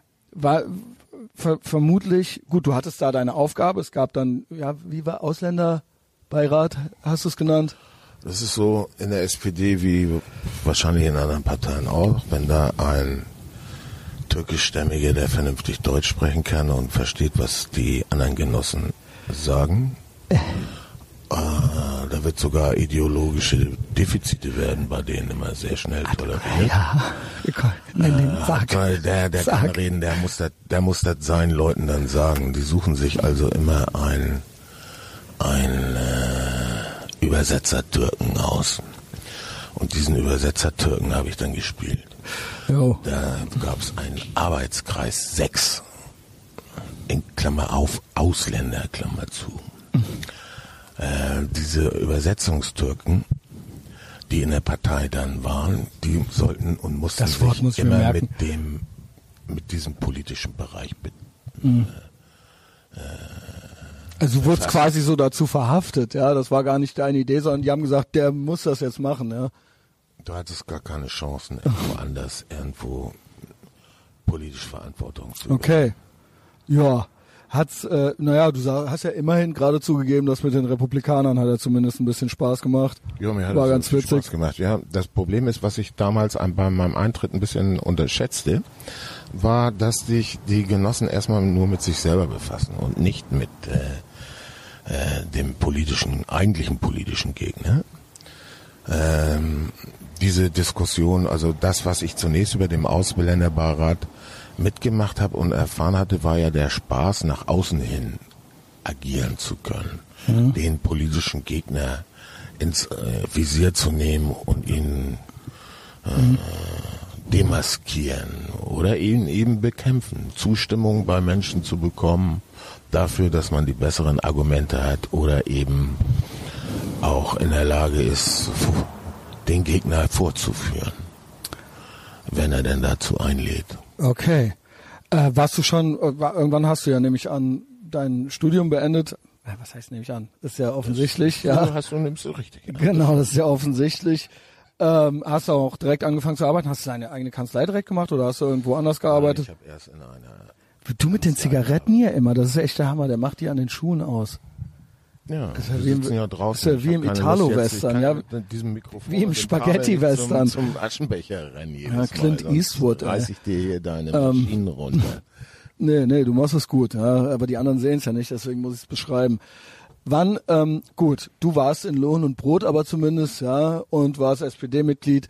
Lass uns mal ein bisschen so zu, zur heutigen Zeit kommen. Wie, wo, nee, wie du ich war erst in einer großen Kanzlei und danach habe ich mich ähm, auf dem an der Hermannstraße in Neukölln mitten im Kiez selbstständig gemacht als Anwalt. Oh, wow, ich habe nämlich mal zwei Jahre in Berlin gelebt. Die meisten können es schon nicht mehr hören.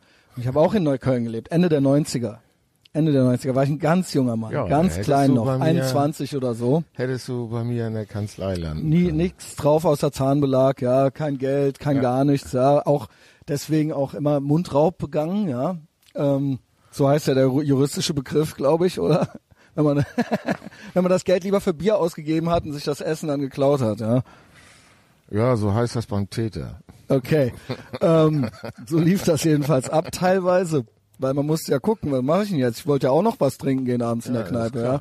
Genau. Würde ich natürlich jetzt nicht mehr machen, muss ich auch nicht mehr.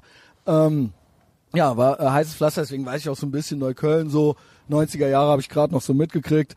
Äh, Kreuzberg. Wann kam eigentlich dieser Buschkowski nach Kreuzberg, dieser Bezirksbürgermeister? Das muss oh, da bin ich jetzt echt überfragt. Weil der war ja also, so eigentlich, der war eigentlich auch da. SPD. Nein, der war immer da. Also ähm, ich meine, der ist seit den Weil der so eine kontroverse seit, Figur der ist, ja. seit den 70ern in der Neuköllner SPD gewesen. Okay. Der ist der einer der Dinge, die ihn, Magst du ihn oder nicht? besonders stark gemacht haben, war immer, dass er aus Neukölln kommt.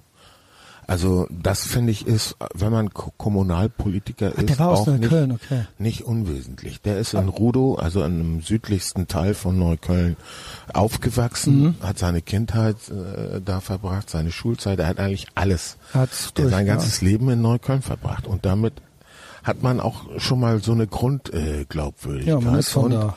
Ähm, was solche Leute dann auch immer stark macht, ist, dass sie jeden Stein in ihrem Bezirk dann auch mhm. kennen. Ja, gut, er war ja dann Kreuzberg später, ne? Da war nein, er Bezirksbürger. Nein, nein, nein. Er war, war nie in Kreuzberg. Da, er, okay. Er ist da ah, Neukölln, okay. geboren, aufgewachsen ja. äh, und hat dort gearbeitet der sich und lebt auch immer noch dort. Ähnlichen Themen ja im Prinzip auseinandersetzt. Wie nimmst du den, nahmst du den so wahr? Weil der ist ja dann in der, da geht's ja dann auch immer, die SPD will ja immer die Leute ausschließen, obwohl die CDU will's auch. Die CDU will's jetzt mit Maßen machen, aber dann so, so Leute wie, ähm, ähm, Buschkowski und dann der andere Sarrazin und so weiter, die werden dann ja in der Partei nicht so gut gelitten, ja. Ja, das ist wohl so. Also, aber die wollen ja auch nicht jetzt, gehen. Wenn du mich jetzt persönlich zu Heinz Buschkowski fragst, ja, dann bist du komischerweise der erste. Es hat noch nie einen Journalisten oder sonst wie gegeben, der mich nach persönlich nach Heinz Buschkowski gefragt. Warum denn nicht? das passt doch irgendwie. Wie das so war, weil wir ja, ich habe ja also du kennst ihn Viele, auch? ja, natürlich. Okay, ja, was heißt natürlich? Ja, für dich natürlich. ist das natürlich. Ich bin in der SPD Neukölln ja, gewesen. Okay, ja, ich weiß nicht, wie da so der Kontakt dann ist, ja, also ich, keine Ahnung, ich wie man sich das so vorstellt. darüber ein Buch schreiben, was ich alles mit Heinz Buschkowski Na, es wird doch ein paar Dinge geben, wo ihr euch einig seid. 20 Jahren, fast 20 Jahren erlebt habe. Schreib hier das erste Kapitel. Natürlich äh, äh stimmen Heinz und ich in sehr, sehr vielen Dingen inhaltlich überein. Äh, er hat eine Sprache, ich habe eine Sprache. Wir unterscheiden uns an, bestimmt an ein, einigen Punkten. Äh, ich habe von ihm einiges gelernt oder mir abgeguckt, weil ich gesehen habe, dass das richtig ist und dass das auch erfolgreich ist. Ähm, Ja, na was? Klartext reden. Also der, die erste Sache ist, sagen, was ist. Man muss Realitäten versuchen, so gut wie möglich zu beschreiben, dass man einen Grundkonsens darüber hat, dass die Lage eben so ist. Und ich halte es auch für wichtig, um über konkrete Lösungen nachdenken zu können. Wer die Lage nicht kennt, kann gar keine vernünftigen Lösungen anbieten. Und dieses Denken hat Heinz Buschkowski in mir ganz sicher verschärft. Ähm, ob er mich unterstützt hat, ich glaube viele Jahre nicht. Warum meinst Dann du, war das? irgendwann, als er mehr oder weniger am Ende seiner äh, Dienstzeit als Bezirksbürgermeister So war, lange ist es ja noch nicht her. Nee, das stimmt. Ja. War es so, dass er schon gesehen hat, dass der Özkaraja das so meint, wie er das sagt. Mhm. Wieso hat er daran gezweifelt? Das finde ich ja. Weil er Interessant. mich, sich für mich nicht interessiert hat, sondern andere äh, in der Partei. Okay. Aber es gab dann irgendwann doch noch eine, einen Moment, wo es dann so war, wo er dann gesagt hat, nee, doch, der ist in Ordnung, ja. Weil du hast es ja gerade so formuliert. Ja, das betrifft erst äh, meine Zeit, als ich ins Abgeordnetenhaus gegangen bin. Ich glaube, er war erst gegen mich. Von welcher Zeit reden wir ungefähr? 19, 2011. Okay. Na, das ist ja, sind wir jetzt schon in der heutigen So, ich Geschichte. würde sagen so. so 2012, als er gesehen hat. Was heißt, er war so gegen dich? Was heißt, ach so, nicht ich nur glaub, nicht interessiert, dass er sondern, mich nicht äh, als geeigneten Abgeordneten gesehen hat. okay. Das hat er mir selbst so nie gesagt, Aber aber, es war auch nicht so, dass er War kein für mich äh, in irgendeiner Art äh, eingesetzt hätte oder gesagt hätte, äh, wir müssen den Özkan Also, hier mal unterstützen. In der Zeit hat er eigentlich schon, so habe ich es, ich, ich bin ja nicht hier gewesen, äh, 2011, aber ich glaube so vielleicht auch 13 oder so fing er eigentlich auch schon an, die Dinge beim Namen zu nennen. Ich weiß, es war so Das kurz hat, nach nee, nee, das, Sarrazin. was ich eben gesagt hatte, hat damit überhaupt nichts zu tun. Das hat er, äh, das hatte ich ja gesagt. Das Ja. hat er immer gemacht. Ja, ja. Ich hatte mir unabhängig davon, ob er mich unterstützt oder Mhm, nicht, genau. äh, äh, eine Meinung zu Mir fiel er dann auf in einer Talkshow oder so. Hier war er dann bestimmt schon bekannt oder in Neukölln natürlich. Aber ich selber als Kölner ja, sah okay, den dann so, schon mal ja, ja, nee, und das- nahm den dann wahr, ja, ja, ja, das als jemand, der schon Das früh gesagt hat, im Nee, Prinzip hier, Leute, das und das ist, genau. Überregional, Ja. also über Berlin hinaus. Weil er eben dieser Typ war auch, ja. ja, aber er war schon bekannt, äh, als ich Ja, okay. 2011 ins äh, Abgeordnetenhaus äh, eingezogen bin. Ähm, wann fingst du denn an, sag ich mal, wenn du sagst, es gibt Überlappungen in den Themen mit ihm, wann fingst du denn an, diese Sachen auch mal so zu benennen und zu äußern oder hast du das auch schon immer gemacht? Wann hast du dann, also der Errol, der du jetzt bist, auch mit deinen ganzen Posts und den ganzen, wie, kannst Also- du dich daran noch so erinnern? Das, Dass du gesagt hast, ey, Folgen- irgendwas ist, welche Folgen Parallelstrukturen haben. zum Beispiel. Dass es, dass es praktisch eine Nebengesellschaft ist und das ja nicht das Ziel oder von Integration sein kann, sondern man überlegen muss, wie man diese diese Grenzen durchbrechen kann. Das habe ich, glaube ich, immer gesagt. Mein Problem war, nachdem ich in Kreuzberg angefangen hatte und diesen Arbeitskreis äh, geleitet hatte. Und wir waren fünf äh, Genossen, die daraus aus diesen Arbeitskreisen dann eine Arbeitsgemeinschaft geformt haben, nämlich die Arbeitsgemeinschaft Migration. Das ging von Berlin aus und von den vier, fünf Kernleuten, die das damals losgetreten haben, war ich einer. Und nachdem diese Arbeit beendet war, war ich eigentlich auch der Meinung, du musst dich mit anderen Dingen beschäftigen als mit der Frage der Integration. Ja. Ich hatte auch nie, ich will, wollte das nicht, weil ich der Meinung bin, man muss, äh, man muss Menschen mit einer Abkunft wie ich müssen der Mehrheitsgesellschaft zeigen, dass wir andere Themen auch so gut wie andere können. also Innenpolitik, Justiz, ähm, Kultur, äh, letztendlich ist das ja die Integration. Dass die Mehrheitsgesellschaft gerne es hätte, dass wir uns mit uns selbst beschäftigen, ähm, das sieht man ja heute noch, dass das so ist. Wenn Integrationsbeauftragte oder äh, Staatssekretäre oder mittlerweile wohl auch Minister die immer in diesen Bereichen da unterwegs sind, dann ist das ja äh, eigentlich ein Armutszeugnis. Ich denke, auch hier ist es wieder so dieses It takes two to tango. Einerseits müssen, muss die Mehrheitsgesellschaft das auch wollen, sel selbe wieder wie vorher, aber die Community müsste auch Bock drauf haben, sich nicht nur mit sich selbst zu beschäftigen. Das, das ist ja auch. Naja. ja, es ist ja pl Wir platt fast wir, gesagt. Wir reden ja jetzt, also wenn wir, dann muss man das aber auch gleich so bezeichnen. Wenn wir über das Thema reden wollen, wo Einwanderer sich nicht integrieren, auch nicht integrieren wollen, dann können wir das machen. Aber wenn wir es in der Gesamtheit besprechen, müssen wir ja auch ansprechen, was die Mehrheitsgesellschaft dazu leistet oder nicht leistet. Und ähm, fallen Menschen, die integriert sind, eigentlich überhaupt auf?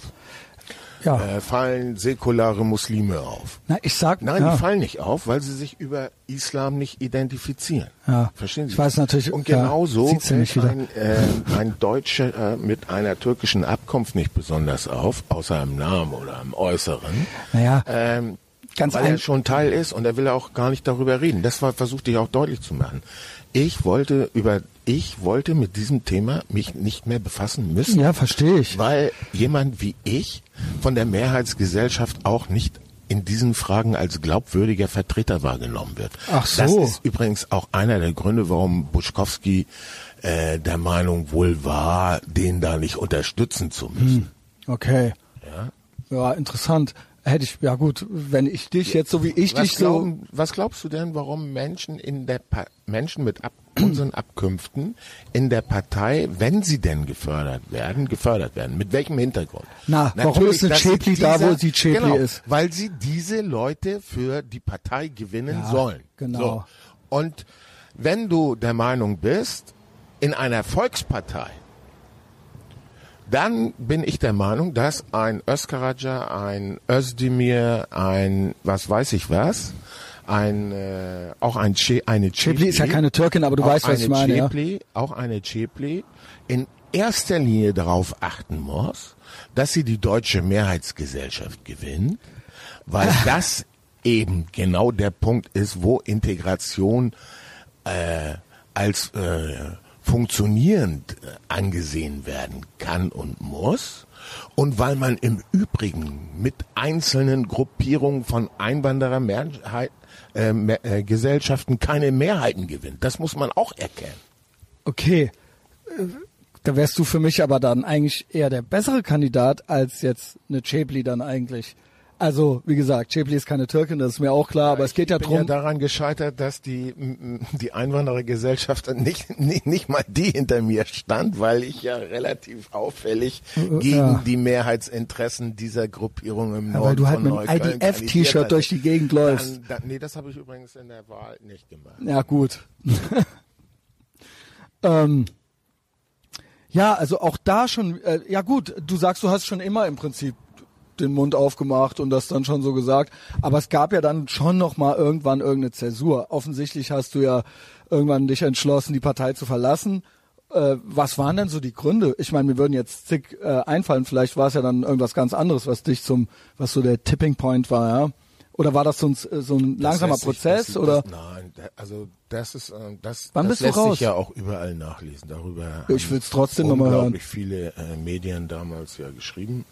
Äh, es äh, sind ja mehrere Umstände. Es ist ja äh,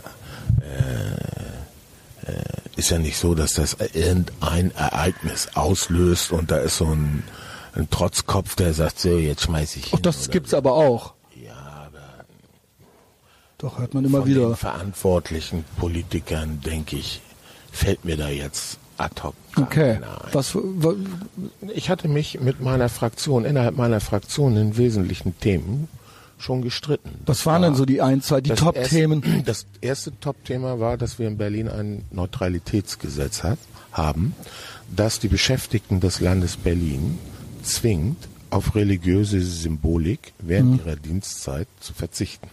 Das betrifft also nicht nur das Kopftuch von Lehrerinnen, sondern auch die Kippa bei Richtern oder was weiß ich was. Und dieses Gesetz hat, hat dann der damalige äh, Innensenator und die damalige SPD-Fraktion selbst äh, erlassen. Also das Berliner Abgeordnetenhaus mit der, mit der Mehrheit der SPD. Das kommt aus unseren Reihen.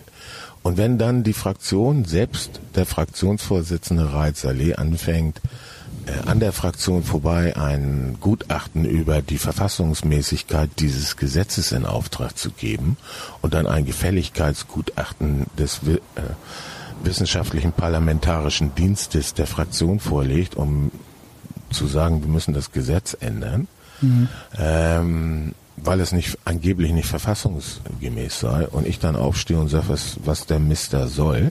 Das Gesetz ist verfassungsgemäß und im Gegensatz zu dir kann ich das beurteilen. Weil du Jurist bist. Und außerdem haben wir das gemacht. Und wie kommst du auf, auf die Idee, das hier zu ändern? Und da gab es in der Fraktion natürlich einen Streit. Und die Mehrheiten hat der Fraktionsvorsitzende und er hat auch eine gewisse Autorität. Okay. So, und dann haben wir uns erstmal gestritten. Und zwar nicht schlecht. Und als er dann angefangen hat, Staatsverträge nach Hamburger und Bremer Vorbild zu machen, machen zu wollen, äh, bin ich auch wieder aufgestanden und habe dagegen gekämpft und habe das, äh, ich glaube, ich habe das verhindert, indem Okay. ich äh, an die Öffentlichkeit gegangen bin, Leute gewonnen habe in der Fraktion, ihn an diesen Punkten immer wieder vorgeführt. Und dann hab, es gab einen Kampf innerhalb der Partei, wer wird der Nachfolger von Klaus Wowereit? Ich habe mich damals hinter Michael Müller gestellt Okay. und habe in vielen Fragen ihn unterstützt, auch gegen viele Parteifreunde hinweg. Und äh, für mich war klar, ich werde Michael Müller deswegen unterstützen, weil er das äh, Neutralitätsgesetz verteidigte, was er damals gemacht hat und wahrscheinlich auch heute noch macht, und nicht für Staatsverträge eintritt. Nun dann hat er aber, nachdem er regierender Bürgermeister war, an vielen Punkten seine Meinung, äh, die hat sich schon stark von der meinigen unterschieden, nämlich einmal bei der Frage, als er Schäble in den Senat geholt hat, Boah. dann vor allen Dingen aber auch im Umgang mit Muslimbrüdern und islamistischen Verbänden in Berlin, so dass er sich mit einem Imam einer äh, Muslimbruder nahen äh, Vereinigung äh, an den Breitscheidplatz stellte, um äh, dort äh, für die Opfer zu trauern. Und dieser Imam dort erzählte, äh, das hätte alles mit dem Islam nichts zu tun. Äh, das habe ich ihm vorher gesagt, dass er das sagen wird. Und ich habe ihm gesagt, dass das nicht der Partner sein kann, ähm, wo sich der äh, höchste Repräsentant des Landes Berlin oder auch der SPD-Vorsitzende äh, da gemeinsam hinstellt und äh, eine solche Okay. Feiermann, das hat das Fass eigentlich zum Überlaufen. Das war so und du so, okay. Und er hat auch äh, klipp und klar Ansagen gemacht. Ich hatte mit ihm ja dazu auch ein Gespräch. Mhm. Er hatte mir dann Islamophobie vorgestell, äh, vorgeworfen. Das und, Wort, ey. äh, Ja. Ich hätte da, Kampfbegriff. ja, ich würde die, die gesamte Thematik überbewerten und, und, und. Und ähm, da gab es äh, eine sehr harte Auseinandersetzung und dann war für mich klar, dass ich in dieser Partei mit meinem Denken nicht mehrheitsfähig bin und auch nicht werde. Und es ist ja so, ich bin vor jetzt äh, zweieinhalb Jahren ausgetreten und ich kann nicht sagen, dass meine Einschätzung falsch war. Im Gegenteil. Die SPD ist heute noch weiter in diese Nähe Ja. gegangen und das war eben aus diesem Gespräch mit ihm damals auch sehr deutlich geworden. Und dann sage ich, das kann ich nicht tragen. Ich kann das nicht tragen, ich werde es auch nicht tragen. Heute trifft er sich mit äh, dem Bürgermeister von Teheran, der Mitglied der Revolutionsgarden war. Wie kann man sich mit so einem Henker treffen? Ähm, das ist ja die Fortsetzung dessen, dieser Entwicklung, die vor zwei, drei Jahren mit ihm begonnen hat. Man kann doch nicht äh, äh, gegen äh, für die für die Freiheit, für die Werte dieses Landes äh, einstehen wollen und symbolisch so einem Menschen die Hand schütteln und ihn ins goldene Buch eintragen lassen. Sehen Sie, ein solcher Besuch macht überhaupt gar keinen Sinn. Ein solches Zusammentreffen macht auch gar keinen Sinn. Welche Botschaft soll denn davon ausgehen? Und vor allem, was hat das mit sozialdemokratischen Werten zu tun? Sehen Sie, oder Sie, äh, solange also Sozialdemokraten im Iran an einem Baukran hängen, ja. Homosexuelle, wir haben hier eine sehr äh, große homosexuellen äh, LGBT-Gemeinschaft. Wir haben eine Love Parade. Berlin ist eine der tolerantesten mhm. Städte der Welt. Äh, wie, wie, wie geht das? Wie geht das? Das geht alles gar nicht. Und Sozialdemokratie steht eigentlich dafür. Und wenn diese Führer der Partei das nicht mehr erkennen und dafür nicht mehr stehen, dann führen sie die Partei ad absurdum. Und der Wähler fragt sich, wofür soll ich die eigentlich wählen? Und dann müssen sich 50 äh, Pärchen um den Parteivorsitz bewerben äh, äh, und tun so, als ob sie erkennen, wo das Problem der SPD heutzutage liegt. Das ist dann, da lache ich mich doch noch echt tot. Ich verstehe bei der SPD nicht, egal wo man hin, hinsieht, weil die Zahlen geben ihnen ja nicht recht. Ich verstehe nicht, was ist die Strategie? Es ist ja mal egal, ob es ein Stegner ist, eine Chepli ist ob es ein Heiko Maas ist, ob es ein Steinmeier ist. Es ist fast egal, wie man sich äh, von den Leuten anguckt. Es gibt ein paar auf Bundesebene, es gibt ein paar dann auf Berlin-Ebene. Aber das ist, was macht ihr? wenn ich, wenn die Strategie ist, okay, wir müssen, wir stellen uns äh, auf einen demografischen Wandel oder sowas ein und irgendwann wird es dann die Rendite dafür geben oder sowas. Aber im, was ist im Moment, was merken Sie nicht, dass Sie den normalen klassischen SPD-Wähler mit damit mit äh, gendergerechten Toiletten und Iran-Kuschelei und sonst scheint es ja gar nichts mehr zu geben dazwischen, nicht erreichen. Also für die Hast Gender du eine Idee? Toiletten ist, sind bei uns hier die Grünen verantwortlich. Okay, du weißt, ich was ich meine. Ich, ja, ich weiß schon, was ja. du meinst, aber ich muss das ja sagen, weil sonst äh, sagen die, guck mal, jetzt hat er auch noch sowas behauptet und so. Und das kann ich ja dann, wenn es in der Vielleicht Sache ein anderes nicht, Beispiel, nicht aber du weißt, was ich meine, ich ja? Ich weiß natürlich, was du meinst. Das Problem ist in erster Linie, dass was ist die SPD äh, nicht die Themen anspricht, Muss man die doch merken die irgendwann. Menschen bewegen. So. Ja, genau. So, damit fängt das Beziehungsweise Thema nicht nur an. das, sondern sie sprechen Themen sondern, an, die die Menschen ärgern. Sondern, sondern, und da wird's dann wirklich schwierig. Das kann ja mal passieren, dass man an den Themen vorbei äh, haut, dann verliert man eben eine Wahl. Aber hier ist das Problem ja ein ganz anderes. Hier ist das Problem, dass sie Themen ansprechen, bei denen sie den Wähler erziehen wollen. Sie verurteilen zum Beispiel einen Protestwähler, der zu der Erkenntnis gekommen ist, früher bin ich nicht zur Wahl gegangen, das hat die nicht interessiert. Jetzt muss ich denen ja mal aktiv eine in die Fresse hauen, indem ich zum Beispiel ganz links wähle oder ganz rechts mhm. wähle. Und dann kommen die und sagen, du bist ein Nazi oder du bist dieses oder jenes. Und dann jetzt machen sie eine Propaganda gegen Nazis. Hm. Das mag ja auf, wissen Sie, die, es, oder weiß, äh, in, es gab Umfragen in Sachsen, warum die, warum wählt jemand die AfD? 74 Prozent haben gesagt, aus Protest. Also die 25 Prozent, die in Sachsen die AfD gewählt haben, weil sie die für eine gute nationalistische Partei halten, die interessieren mich jetzt mal nicht. Mhm. Mich interessieren die 74 Prozent oder 75 Prozent oder 73 Prozent, die aus Protest gewählt haben.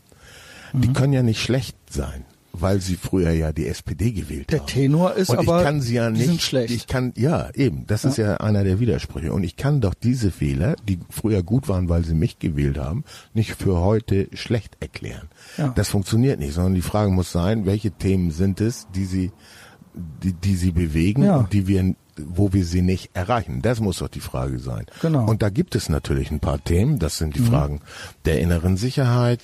Das sind die Fragen nach der Integration. Sehen Sie, wir haben, oder wir haben damals in der, ja, tut mir leid. Macht wir nichts. haben, Wir wir, haben in der noch. SPD damals eine eine Mitgliederbefragung gemacht bei der Wahl 2016 zum Berliner Neutralitätsgesetz. Mhm. Ist das wichtig, das Thema und die Änderung? Und 80 Prozent der befragten Mitglieder haben das zum zweitwichtigsten Wahlthema gemacht. Was haben wir gemacht? Wir haben das Thema gar nicht gebracht. Toll. Ja, also äh, wenn schon die eigenen Mitglieder das sagen, also nicht mal der Nicht-Mitgliedswähler, ähm, wenn wir da schon nicht äh, nicht richtig reagieren, wie denn dann beim Wähler? Aber- und das sind natürlich so Punkte, wo man hingeht und sagt, sag mal, seid ihr eigentlich bekloppt? Ja, ihr seid oder bekloppt. was? Ja, genau, das ist meine Frage. Was ist, Was, was, was ist eigentlich los? In was ist der Kopf? Plan, ja? Was macht ihr da? Seid ihr bekloppt? Mhm. Da, was soll man, Ja. dann kriegt man nur so bescheuerte Antworten. Ja, dann kann man eigentlich nur seine Koffer packen, weil es einem auch einfach zu blöd ist. Ja, finde ich, hast du äh, gut analysiert. Als jemand, der ja auch nah dran war und auch ist. Ähm, genau, ich genieße deinen Facebook-Content sehr. Das ist ja so, würde ich sagen, deine Hauptplattform, wo du gerne mal was postest. Ja, richtig? Ja. Genau.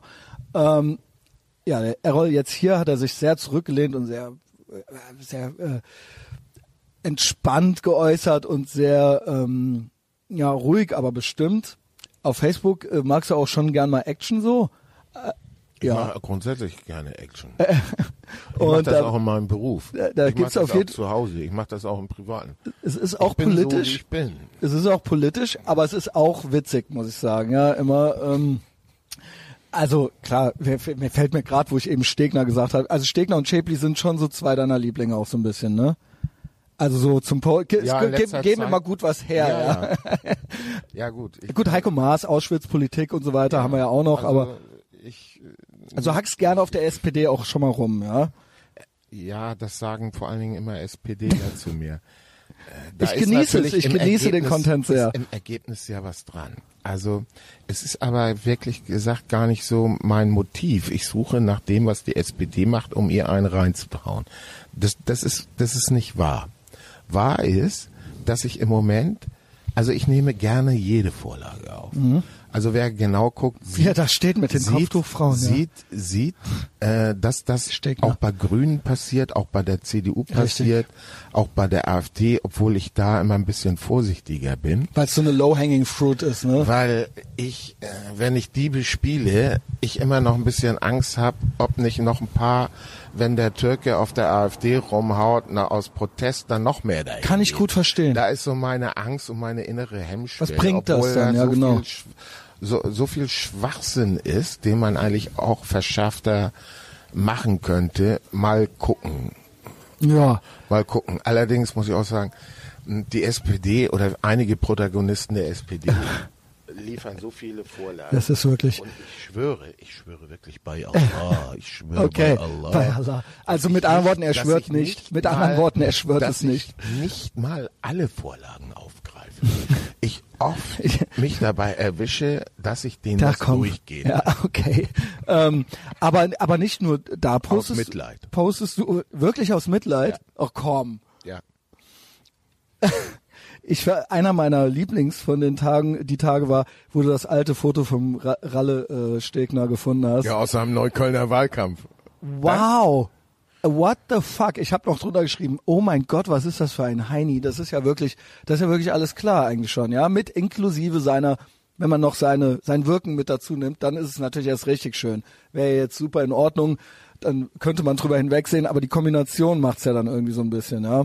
Wir schämen ja, hier nicht die Leute grundlos. Ich verstehe sowieso nicht, wie ein ideologischer Linke Ja. sich auf die Seite einer Islam- Religion stellen Ja. kann. Die sehr überhaupt nicht links konnte ist, ja. das bisher bei der Kirche, bei, für, beim Christentum auch nicht. Ich habe noch nie ein Bild gesehen von Ralle Stregner, wie er vor einer Kirche steht oder vor irgendeinem Kreuz oder irgendwie zu Weihnachten äh, in die Kirche rennt oder irgendwas. Aber im Islam kuschelt er so gerne, ja. Aber da, da meint er, hat er, muss er irgendwie ein Herz zeigen und Auch seine- äh, äh, Liebe, ohne dass er darüber nachdenkt, inwieweit ist das, was er da tut und diese Menschen, mit denen er da auf dem Bild ist, politisch? Und ist das mit seiner Ideologie vereinbar?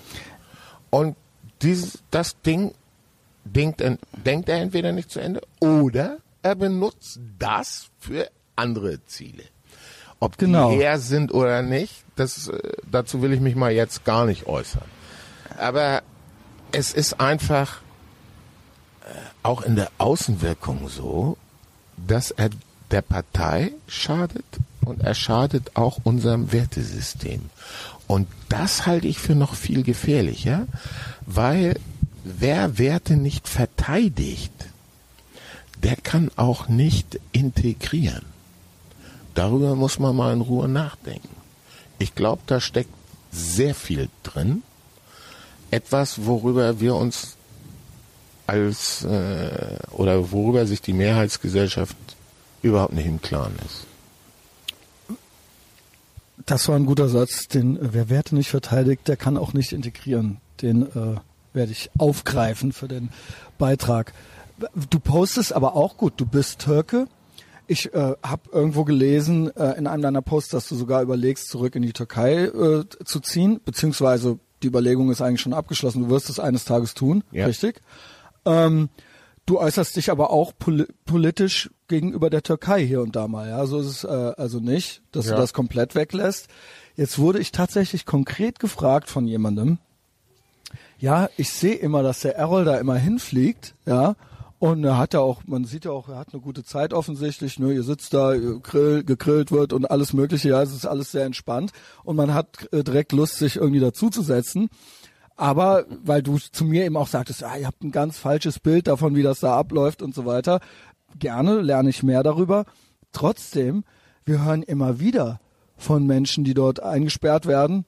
Und wenn es mal nur für zwei Tage ist oder sonst irgendwas, aber gerne auch länger, gibt's auch. Hast du, und wir hören auch, dass von DTIP bis, und es gibt auch noch andere Spione, dass ähm, äh, im Prinzip auch berichtet wird in die Türkei über Leute, die hier den Background haben, und dass man sich da in Acht nehmen muss. Ja, also es gibt ja teilweise sogar prominente Beispiele.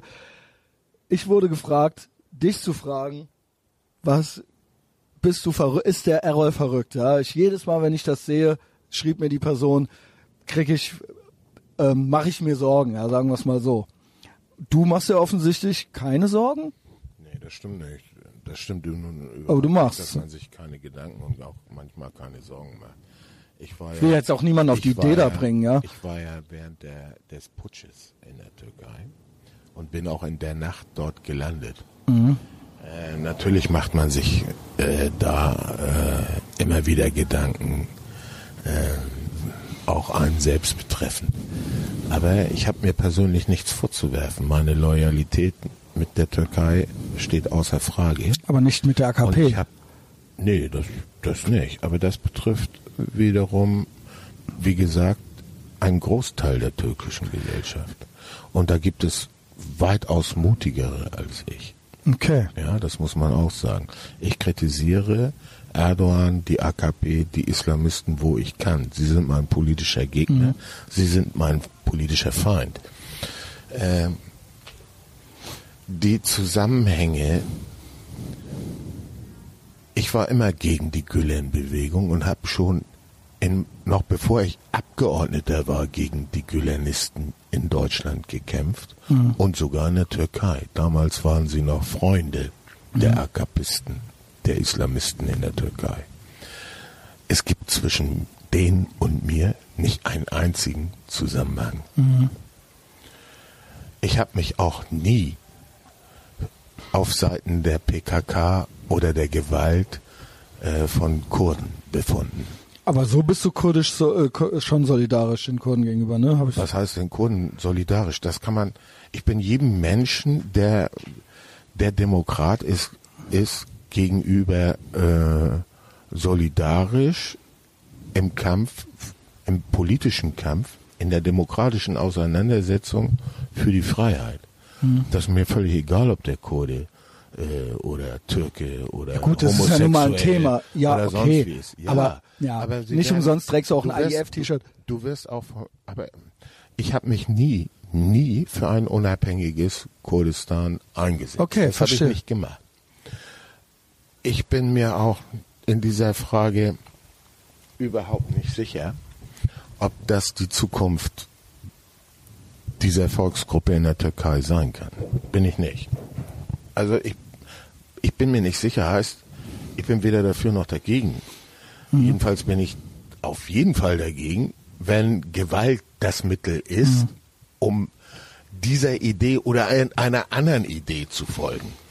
In der Türkei wird mit Gewalt nichts erreicht werden. Im Gegenteil. Gewalt macht die gesamte Situation in der Türkei noch komplizierter. Und zwar nicht nur für Kurden, sondern für alle anderen Minderheiten auch. Für die Demokratie, für die Freiheit, für das Recht. Alles wird dadurch durcheinandergebracht, weil immer wieder diese, diese Akte dazu benutzt werden, die Freiheit aller anderen mit einzuschränken. Wenn das die verantwortlichen Kurden, egal wo, nicht auch erkennen, dann leisten sie für die gesamte Entwicklung der Türkei so oder so keinen positiven Beitrag. Das habe ich immer gesagt äh, und ich habe mich oft zu bestimmten Dingen nicht geäußert, weil es unglaublich schwierig ist, man sofort, wenn man das eine oder andere sagt, in die ein oder andere Gruppe getan zu werden. Und ich erreiche unterm Strich nichts, außer dass sich alle aufregen. Ja. Weil, warum hast du das so gesagt? Warum hättest du, hättest du, ich kann mit fünf Sätzen die Komplexität dieser Problemlagen nicht beschreiben. Und ich sage ja, das hatte ich am Anfang auch gesagt, mein politisches Denken und Handeln wird schon davon bestimmt, Gemengelagen, und das sind immer Gemengelagen, so gut wie möglich zu beschreiben. Nationalismus, ob es nun kurdischer oder türkischer ist, ist, ist nicht mein Ding. Ja, okay. Habe verstanden. Ähm, so, Fazit zu der Türkei-Geschichte. Ja, du bist nicht komplett uh, unbesorgt, also du bist nicht naiv, wenn du dorthin reist, aber es wird schon gut gehen, I guess. Ist das das Fazit? Es gibt Freunde und es gibt auch Familienmitglieder, die unter dieser Regierung leiden und Freiheitseinbußen haben. Wenn ich da nicht mehr hingehe, nicht nur, dass mir innerlich was fehlt, sondern ich verbi- verliere auch die Verbindung zu diesen Menschen. Das darf man nicht unterschätzen. Es ist für mich sehr wichtig zu sehen, was da passiert, die Gedanken der Leute zu hören, zu verstehen und auch ihre Gefühle und ihre Ängste zu teilen. Und das kann ich von hier nicht. Ich bin ja, wir- ich habe ja, wir- ich arbeite ja auch dort. Das darf man ja auch nicht vergessen.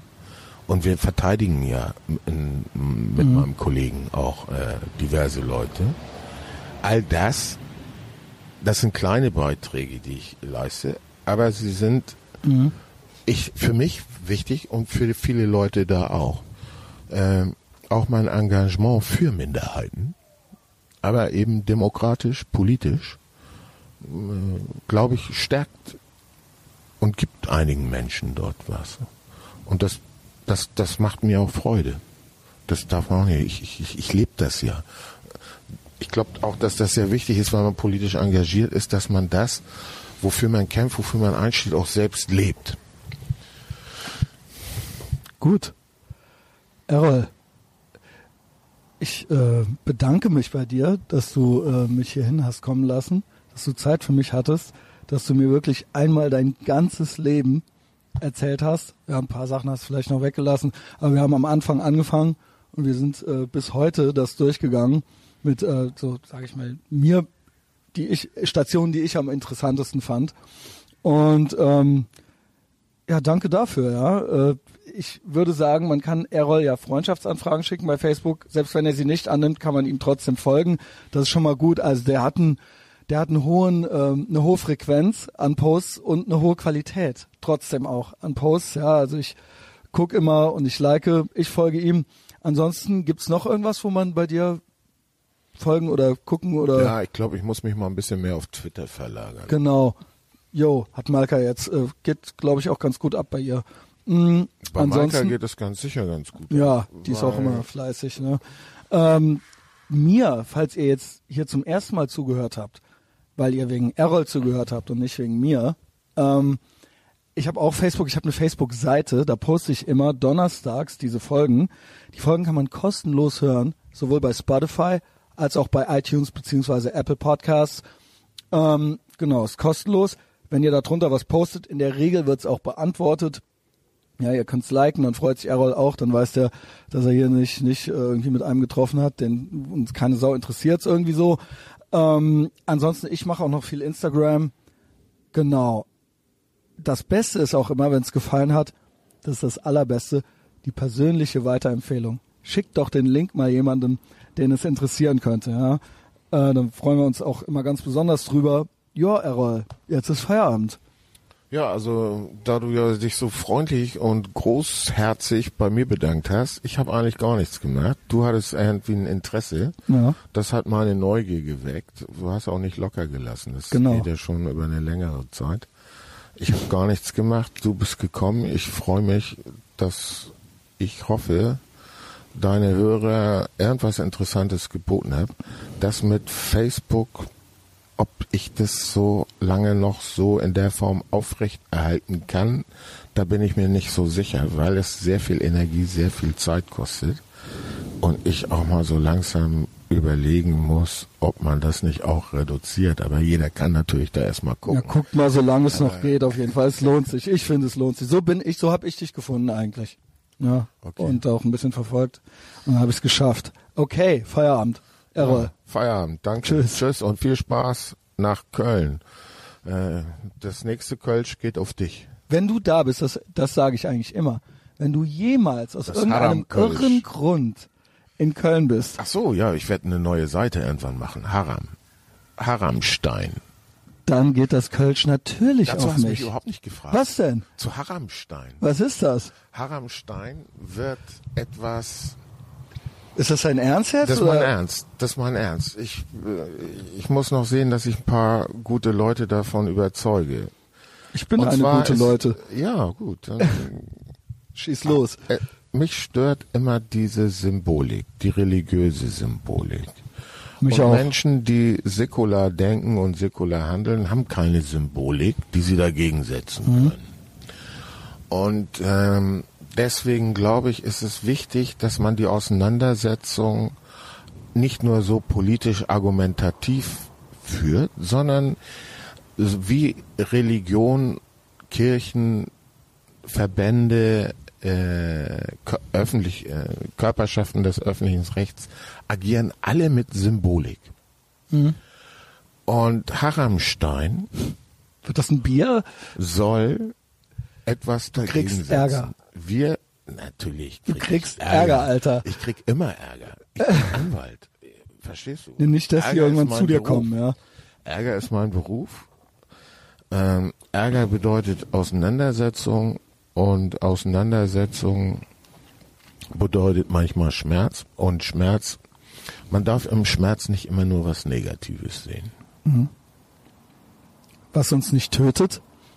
Oder so, ja, das ist dann schon nordisch Hardcore. Ja, ja was, was ist der Plan? Du machst jetzt ein Bier oder was? Und das heißt Hartenstein Nein, oder was? wir, es wird eine Symbolik geben. Okay, wir ich werden will's haben. Symbolik Ich, entwerfen. ich nehme Dann mein Geld. Überlegen wir das, oder ich überlege, das auf T-Shirts äh, zu machen. Weißt du was? Auf Jacken. Ich kenne jemanden, der und, äh, und so. mein guter Freund dass Yasser. Man, dass man da äh, darüber spricht, ob man äh, im, im Bereich Kultur was macht. Haramstein Okay. organisiert vielleicht mal ein Konzert, wo es um diese Sachen geht.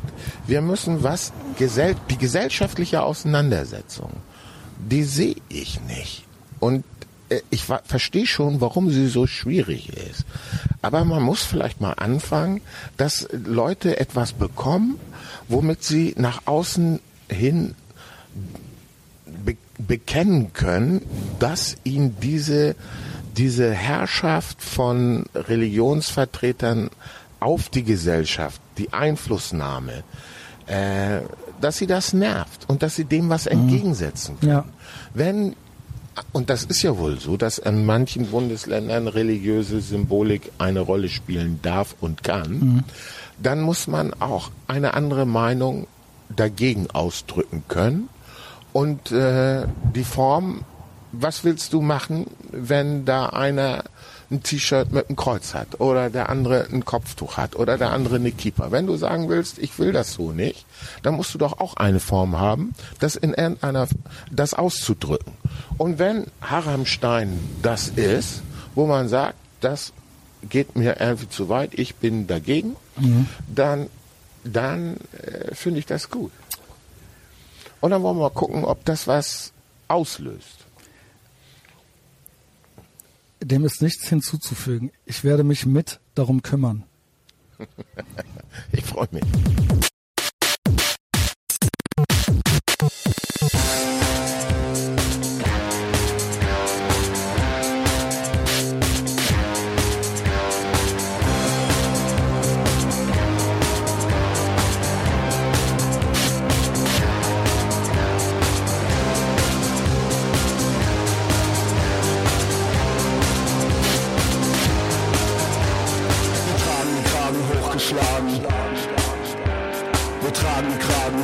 Hochgeschlagen.